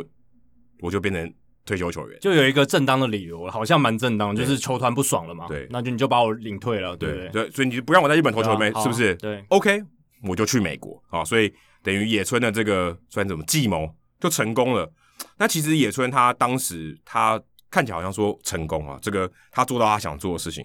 可是他有回忆起当时其实他受到很多死亡威胁，好像我们上一集聊 Hank Aaron 一样，打破了传统体制，哎说你怎么这样搞？对啊哎、我们大家都乖乖的，其他人都是因为这个在地这个制度底下不得不低头，那你凭什么打破？对啊，我们都按规矩做事啊，你为什么要带头乱这样对之类的？很多人就跟他分道扬镳，说：“哎、你不要，我不跟你做朋友，嗯对对对对你这个叛徒啊，这个破坏体制的人，我们是靠体制吃饭的，你却破坏体制。对冲撞体制的人都会遇到这样的对事情，”所以呢，他当时也不太好过。可是后来，其实这个事实证明他是对的，而且很多人受贿嘛。你说像伊良部修辉、松井秀喜、铃木一朗，虽然铃木一朗不是他旗下的球员，松井秀喜、伊良部修辉都是他的。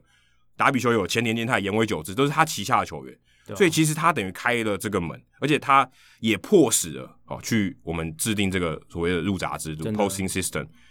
让更多人可以让更多的日本球员可以挑战大联盟。而且也证明了日本的选手是能够在大联盟的竞技舞台上发光发热的。但是如果你没有这个门，他没有把这个门化开，然后打打开这个门，谁知道可以？而且永远被拒于门外嘛。有可能永对远。啊所对啊以野村团他其实做了一件非常重要的事情，嗯当时啊、哦就好像这个开创了这个，就你像说开创了这个先驱啊、说嗯才会让更多人可以挑战，而且还不只有日本人哦。Alfonso Soriano 当时是在广岛鲤鱼队，他也是受惠了这个野村的这个推了一把对，他才有机会到美国挑战大联盟。所以他也不只帮助了日本人哦，Soriano 其实也是受惠的一一其中一个人。不然 Soriano 可能要在日本先打个好几年，才有机会回到美国去。呃对，有可能，那他变成说我要打，变成到自由球员，对甚至可能那时候还不行欸呢，说我终啊身就是、你就是日本职棒的人。那我后来看到这个 New Yorker 这个文章里面有提到说，他其实在更早之前，在一九八九年，就刚才讲是一九九四嘛，一九八九年的时候，他也有这种商业头脑，他去经营小联盟球队。那时候当时叫做 Spurs，在加州的一个球队，是巨人队 E A 的球队，他拥有一半的股份。他他怎么做呢？他把整队都是日本人， 可能这个当时做法也是很厉害。啊当时加州很多是日本人，我把他整队凑出来日本人。我我看到这个时候，其实我有一点怀疑，嗯，我就觉得，嗯，他好像怪怪，整但队都日本人很难呢、很难，但我不知道他怎么弄的。然后一九九一年的时候啊、他跟这个当时啊、在日本的哦叫尖松化学啊、这个企业合作啊、签了一个合约说，他们可以卖这个棒球卡，好像以前芝兰口香糖棒球卡在日本是第一副哦，当时日本第一副。可是这个这个讯息我看到以后，我去查，结果查不到其他相关的资料，所以我有点怀疑这件事情。对啊，日本到九一年才有差不多。啊，我觉得差不多。可日本职棒已经那个时候也已经打了，应该有五六十年了，可是棒球卡这件事情很美国，很美对，对，是所以很你说野村他有这个在美国的经验，所以也许是他引进也有可能跟嗯当然黑有可船能一起带进来的，对对，所以有可能一九九一年，但也这个故事也是比野猫的更早一点。那至于他妈妈这个沙野家的故事呢？哦，你我希望啊，野球台母里我们的有节目呢，可以来补充一下，哦帮我们啊帮我们调查一下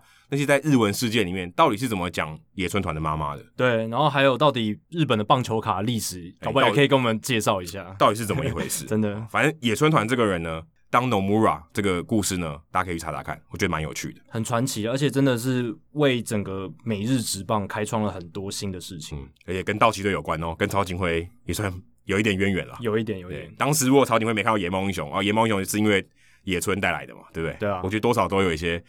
后续的蝴蝶效应。它带来的效应实在太大嗯了。这二十年来，跟亚洲球员，跟就是亚洲球员到日大联盟，其实你都可以说跟野村团有你关系。这样讲起来好像有点像，如果黑人球员啊跟 Jackie Robinson，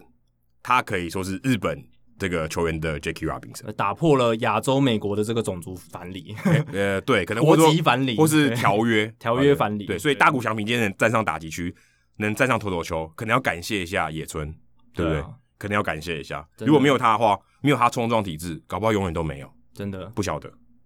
好，接下来数据单元哦，刚才讲到 Trevor Bauer，Trevor Bauer 在这个礼拜呢签了一个宇宙无敌巨大的合约，加入了宇宙朵哦，宇宙道奇队。对他这个这张合约真的是算是上个礼拜的这个震撼弹啦。那三年一亿零两百万美金的合约，但你说他宇宙世界无敌超级大吗？其实也没有，因为他这个合约的长度其实很短，以他的标准来说，以但这种球员的等级来说是三但年，平均年薪宇宙超级无敌大，，对平均年薪三亿四千万美金，呃，超三三千四百万美金是算是史上第四高吧，第四高。对，因为前面前面还有 Gary Cole 的三千六百万，Mike Trout 的三千五百五十万，Steven Strasburg 跟 Anthony Rendon 也有三千五百万，所以 Trevor Bauer 他这一张的平均年薪三千四哦是第四高，可是今年的薪水四千万，还有明年的薪水四千五百万，这个是创下大联盟的历史记录。他的合约设计还蛮微妙的哦。非常奇怪，对。它不是头重，也不是脚重，而是中间比较重，对，中间是四千五百万，对啊，而且二零二三年第三年才一千七百万美金，所以它这个合约的架构明显是要拉低这个平均年薪。那为什么要拉低平均年薪呢？是因为道奇队想要压低这个奢侈税线的考虑的薪资。嗯奢侈税线考虑的薪资是选手的合约的平均年薪。可按照这个逻辑，他二二年就会逃脱了。如果他的实力在于一千七百万之上的话，对，但现在因为第三年的薪水这么低嘛，所以他合约的平均年薪就是三千四，所以对他今年算奢侈税的这些成这个薪资的话，就是三千四，而不是四千、哦，OK。所以这样等于把它拉下来。但他基本上就签，等于是两年合约，因为他如果他表现好的话，他基本上第三年绝对不可能接受一千七百万的合约，除非他受伤整季报销，或者是他投的非常烂，或那一年他根本就没有出赛，说我对，受伤，然后那一年都报销所。以有人戏称说这第三年根本是他买了一张保险， 哎、签了一张保单这样子。那 Trevor Bauer 大家都知道说之前他是想要签一年的合约嘛，但现在他感觉像是反悔了。可是其实他这张合约第一年、第二年都有所谓的逃脱条款，所以某种程度上算是呃进可攻退可守，嗯对不对？他某种程度上，他今年也可以直接跳脱，就是算是符合他之前的诺言，说他一年一年一签的这种。对，如果以他的逻辑，就是说一年一千逻辑，就是我每年都比投的比个前一年好。然后每一年都是可以创造薪资的更高，对，所以他就会逃脱，所以他基本上也是一年合约。如果按照这个逻辑来讲，他还是签了一张一年合约。对，可是实际面来讲，他还是目前来讲算是没有呃实现他之前的诺言。他人都是会变的嘛，可能他心态上有些转变，可能 Rachel Luba 说服他就是不要做那么极端的事情，或者是他那时候还没拿赛扬奖啊，对不对？现在赛扬奖他到说话手了对啊，哎就是我一个人可以谈嘛，感觉只有不一样了只有我一个赛扬奖，其他的人都不是。我对的说话比较大声，那从道奇队来看，其实道奇队这张签的也是蛮符合他们的风格，因为还记得 Bryce Harper 当初道奇队想要签 Bryce Harper 嘛，他们开出我记得好像才四年的合约，然后一年的年薪是超过四千万美金，就是跟现在包尔差不多，甚至更好。但那时候 Bryce Harper 不要，因为大部分你有这样程度的球员，这种 A plus plus plus plus 的那种球员，一定是会想要签超长的七八年以上的合约。越保障越多越好。对，所以在这种等级的情况下，鲍尔愿意签到只要三年，那道奇队当然不会这个失去或者说错过这个机会。那道奇队他们也是击败了大都会的这个竞价，大都会是竞价是三年一亿零五百万美金，我记得我在讲大都会那时候，我有说他们可以进主吹包尔，看来我说的没错，没错，对啊，因为他就是可以花钱嘛，他对就没差，预算无上限。真的，那个时候我们都是这样讨论的嘛，就觉得诶、他们轮子还缺一个大投手，那这个时候补鲍尔是一个而很合且理的，可能补一年，我觉得也 OK，试试也可以啊看，嗯对啊，就试试看嘛，反正一年合约之后，诶、钱付完了就没嗯就没有后面的累赘了，所以这件事没有发生，让大都会真的是蛮错愕的啦，因为其实他们开价比较好，但鲍尔他想要待在他熟悉的西岸，他的家乡加州这嗯他一边，他就是洛杉矶人了。对啊，但是呢，我觉得道奇队签这张合约呢，也是有一定的风险。为什么？因为鲍尔他其实生涯还是一个非常起伏不定的选手，他真的真正强的就只有二零一八年跟去年的二零二零年，其他年份老实讲，你如果把他所有的成绩平均起来，你会发现其实跟 Jose Quintana 差不多。嗯，Quintana 最近才去了天使队，，对，而且签的是什么合约？一年八百万美金，所以这个落差其实有我点嗯差了大五倍哦。差了五倍。当然，你不能这样直接比来比去嘛，因为鲍尔他有他在这个球路研究上的成就，而且他一直在求新求变。那 Quintana 算是一个已经开始要走下坡的球员，已经超过三十一岁了，所以你当然不能这样直接比。可是他们生涯的起始年跟到现在其实长度是一样，他们都是二零一二年发迹，然后走到现在 t r e v o r Bauer 他生涯的 ERA Plus 是一百一十三。Quintana 是一百一十，而所以他们整个生涯的防御率平均来讲，其实跟联盟平均都是好上差不多百分之十、百分之十三，其实不会差太多。而且你去看他们的 WAR 值，呃，Jose Quintana 生涯累积的 WAR 值二十五点七，比 Bauer 的十七点七，其实多的还蛮多的欸。然后到目前为止，他们生涯赚的钱其实差不多都是四千六百万、四千七百万美金左右，所以 t r e v o r Bauer 等于他二零二一年赚的跟他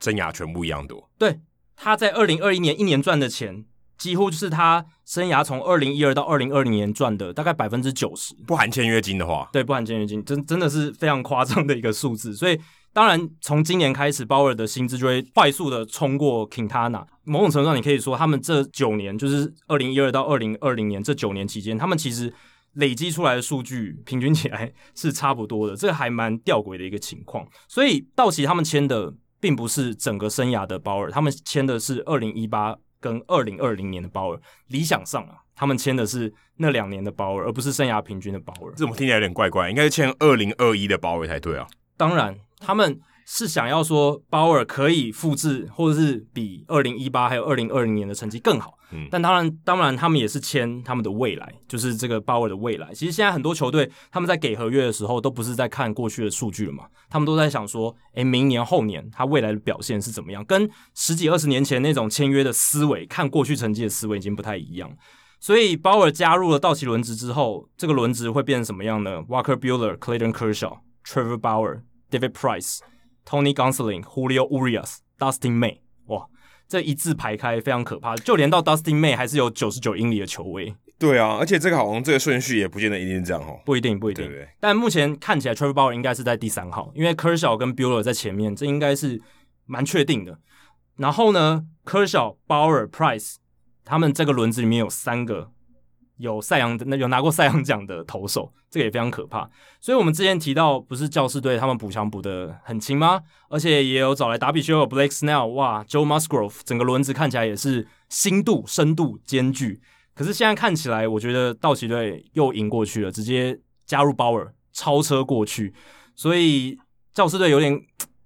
可惜哦。就是他们其实这两个休赛季他们都补得很勤，但是去年道奇队用一个 Mookie Betts 就把他们整个补强的全部压过去，然后今年他们用一个鲍尔又把他们投手的补强几乎可以算是压过去，还蛮有趣的。我想分享一个数据，就是其实也不算数据，就是一个 fun fact。呃，道奇队在加入了鲍尔之后，他们今年有机会成为史上第一个有三个前 MVP 跟三个前赛扬奖得主的球队。只要 Mookie Betts、Cody Bellinger、Clayton Kershaw、David Price、Trevor Bauer 哦，全部都有上场的话，这个是非常可怕的一件事情。就大联盟抱团嘛，对啊虽然他们不是自愿的，但是对啊，基本上就是超级强队。对啊如，果按照这样看，因为因为其实这几个人他们也都还没有 maybe David Price，但其实都没有过生涯巅峰，对不对。对，所以他们也不算说啊老人聚一聚啊，这些人都还在生涯巅峰。其实这张合约也有人说有点像 NBA 现在的那种合约，就是大明星的合约。现在 NBA 很多大明星他为了去抱团哦，都是签那种高年薪，但是合约长度不用很长，因为 NBA 他们也有薪资上限的问题，所以他们很习惯于签这种高薪，但是合约年限不是很长的合约。那把我这张合约就有点像。所以我相信鲍尔他在接受道奇队的条件，而不是选择大都会的条件的时候，他心里其实有盘量过这件事情，就是搞不好是 Luba 盘量过，对啊，那你到道奇队，你赢球的几率比较高，你夺冠的几率绝对是高很多。对，然后可能道奇队他们的一些数据分析团队里面有些人到那个鲍尔可能认识，他觉得诶、他们的理念跟我们比较合，有可能是这样。那道奇队在签了这张合约之后，他们的团队薪资也直接超越了这个薪资税线，今年的薪资税线是两亿一千万美金。那道奇队加入了鲍尔之后，今年的四十人团队薪资就是奢侈税线的薪资是两亿三千七百万美金，所以其实他们如果没有保的话，也很逼近了啦。很逼近了。嗯对，但大家都说，如果你要超越薪资税线的话，你就要超越多一嗯点，不然你如果只超越一点点，那很亏啊，对不对？你要超越就超越多一点。所以道奇队超越这么多之后，但是因为前两年。他们都没有超越，所以今年是算是他们这三年第一次哦超越这个薪资税线，所以其实他们的罚款没有很多，有人算过了，大概七百万美金而已。如果后面他们没有再把 Justin Turner 签回来的话，以目前来算就是七百万美金的奢侈税，也很多啊，相当于一个 Hosen Quintana，、欸、对，相当于其实后很其实很多哎、其实我觉得没有很少，但是对于道奇队来讲，我觉得是零头了，嗯对，是是零头，对吧、所以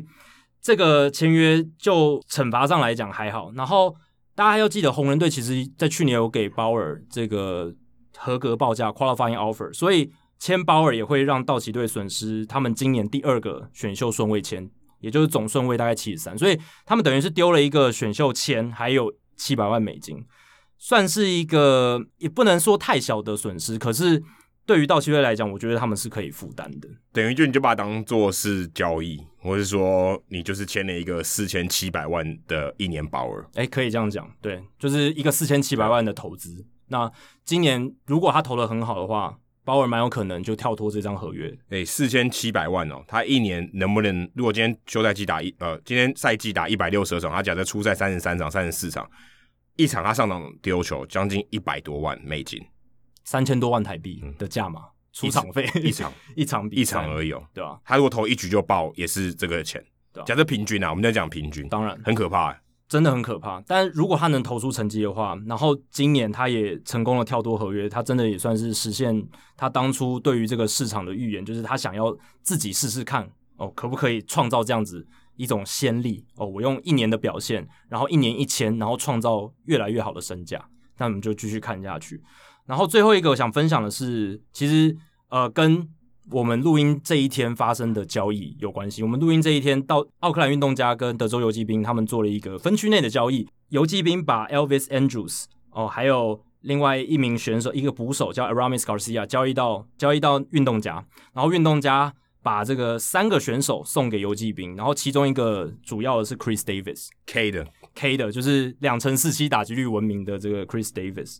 而且游击兵还会支付运动家一千三百五十万美金，所以这一来一往，其实运动家几乎没有花到额外的钱，甚至还省下了一百多万美金，就得到了两年的 Elvis Andrews，因为运动家今年就不用付 Davis 原本一千六百万的薪资，然后 Andrews 剩下的合约其实也只剩下两年，大概两千八百万。两千八百五十万美金，所以这笔合约就是运动家他们要补 Marcus Simeon 的洞嘛，因为他们游击少了 Simeon 之后就空出了一个缺，那 Andrews 可以直接补进去，而且他们是用一个很省钱的方式。那我想讲的其实跟呃 Andrews 没有关系，跟 Chris Davis 有关系。Chris Davis 大家都知道他有一个很猎奇的记录嘛，他在二零一五到二零一八年连续四年都打出两成四七的打击率，这个记录被誉为算是史上最猎奇的记录之一嘛。但我这个礼拜听到另一个可以跟他的猎奇程度一拼的记录，就是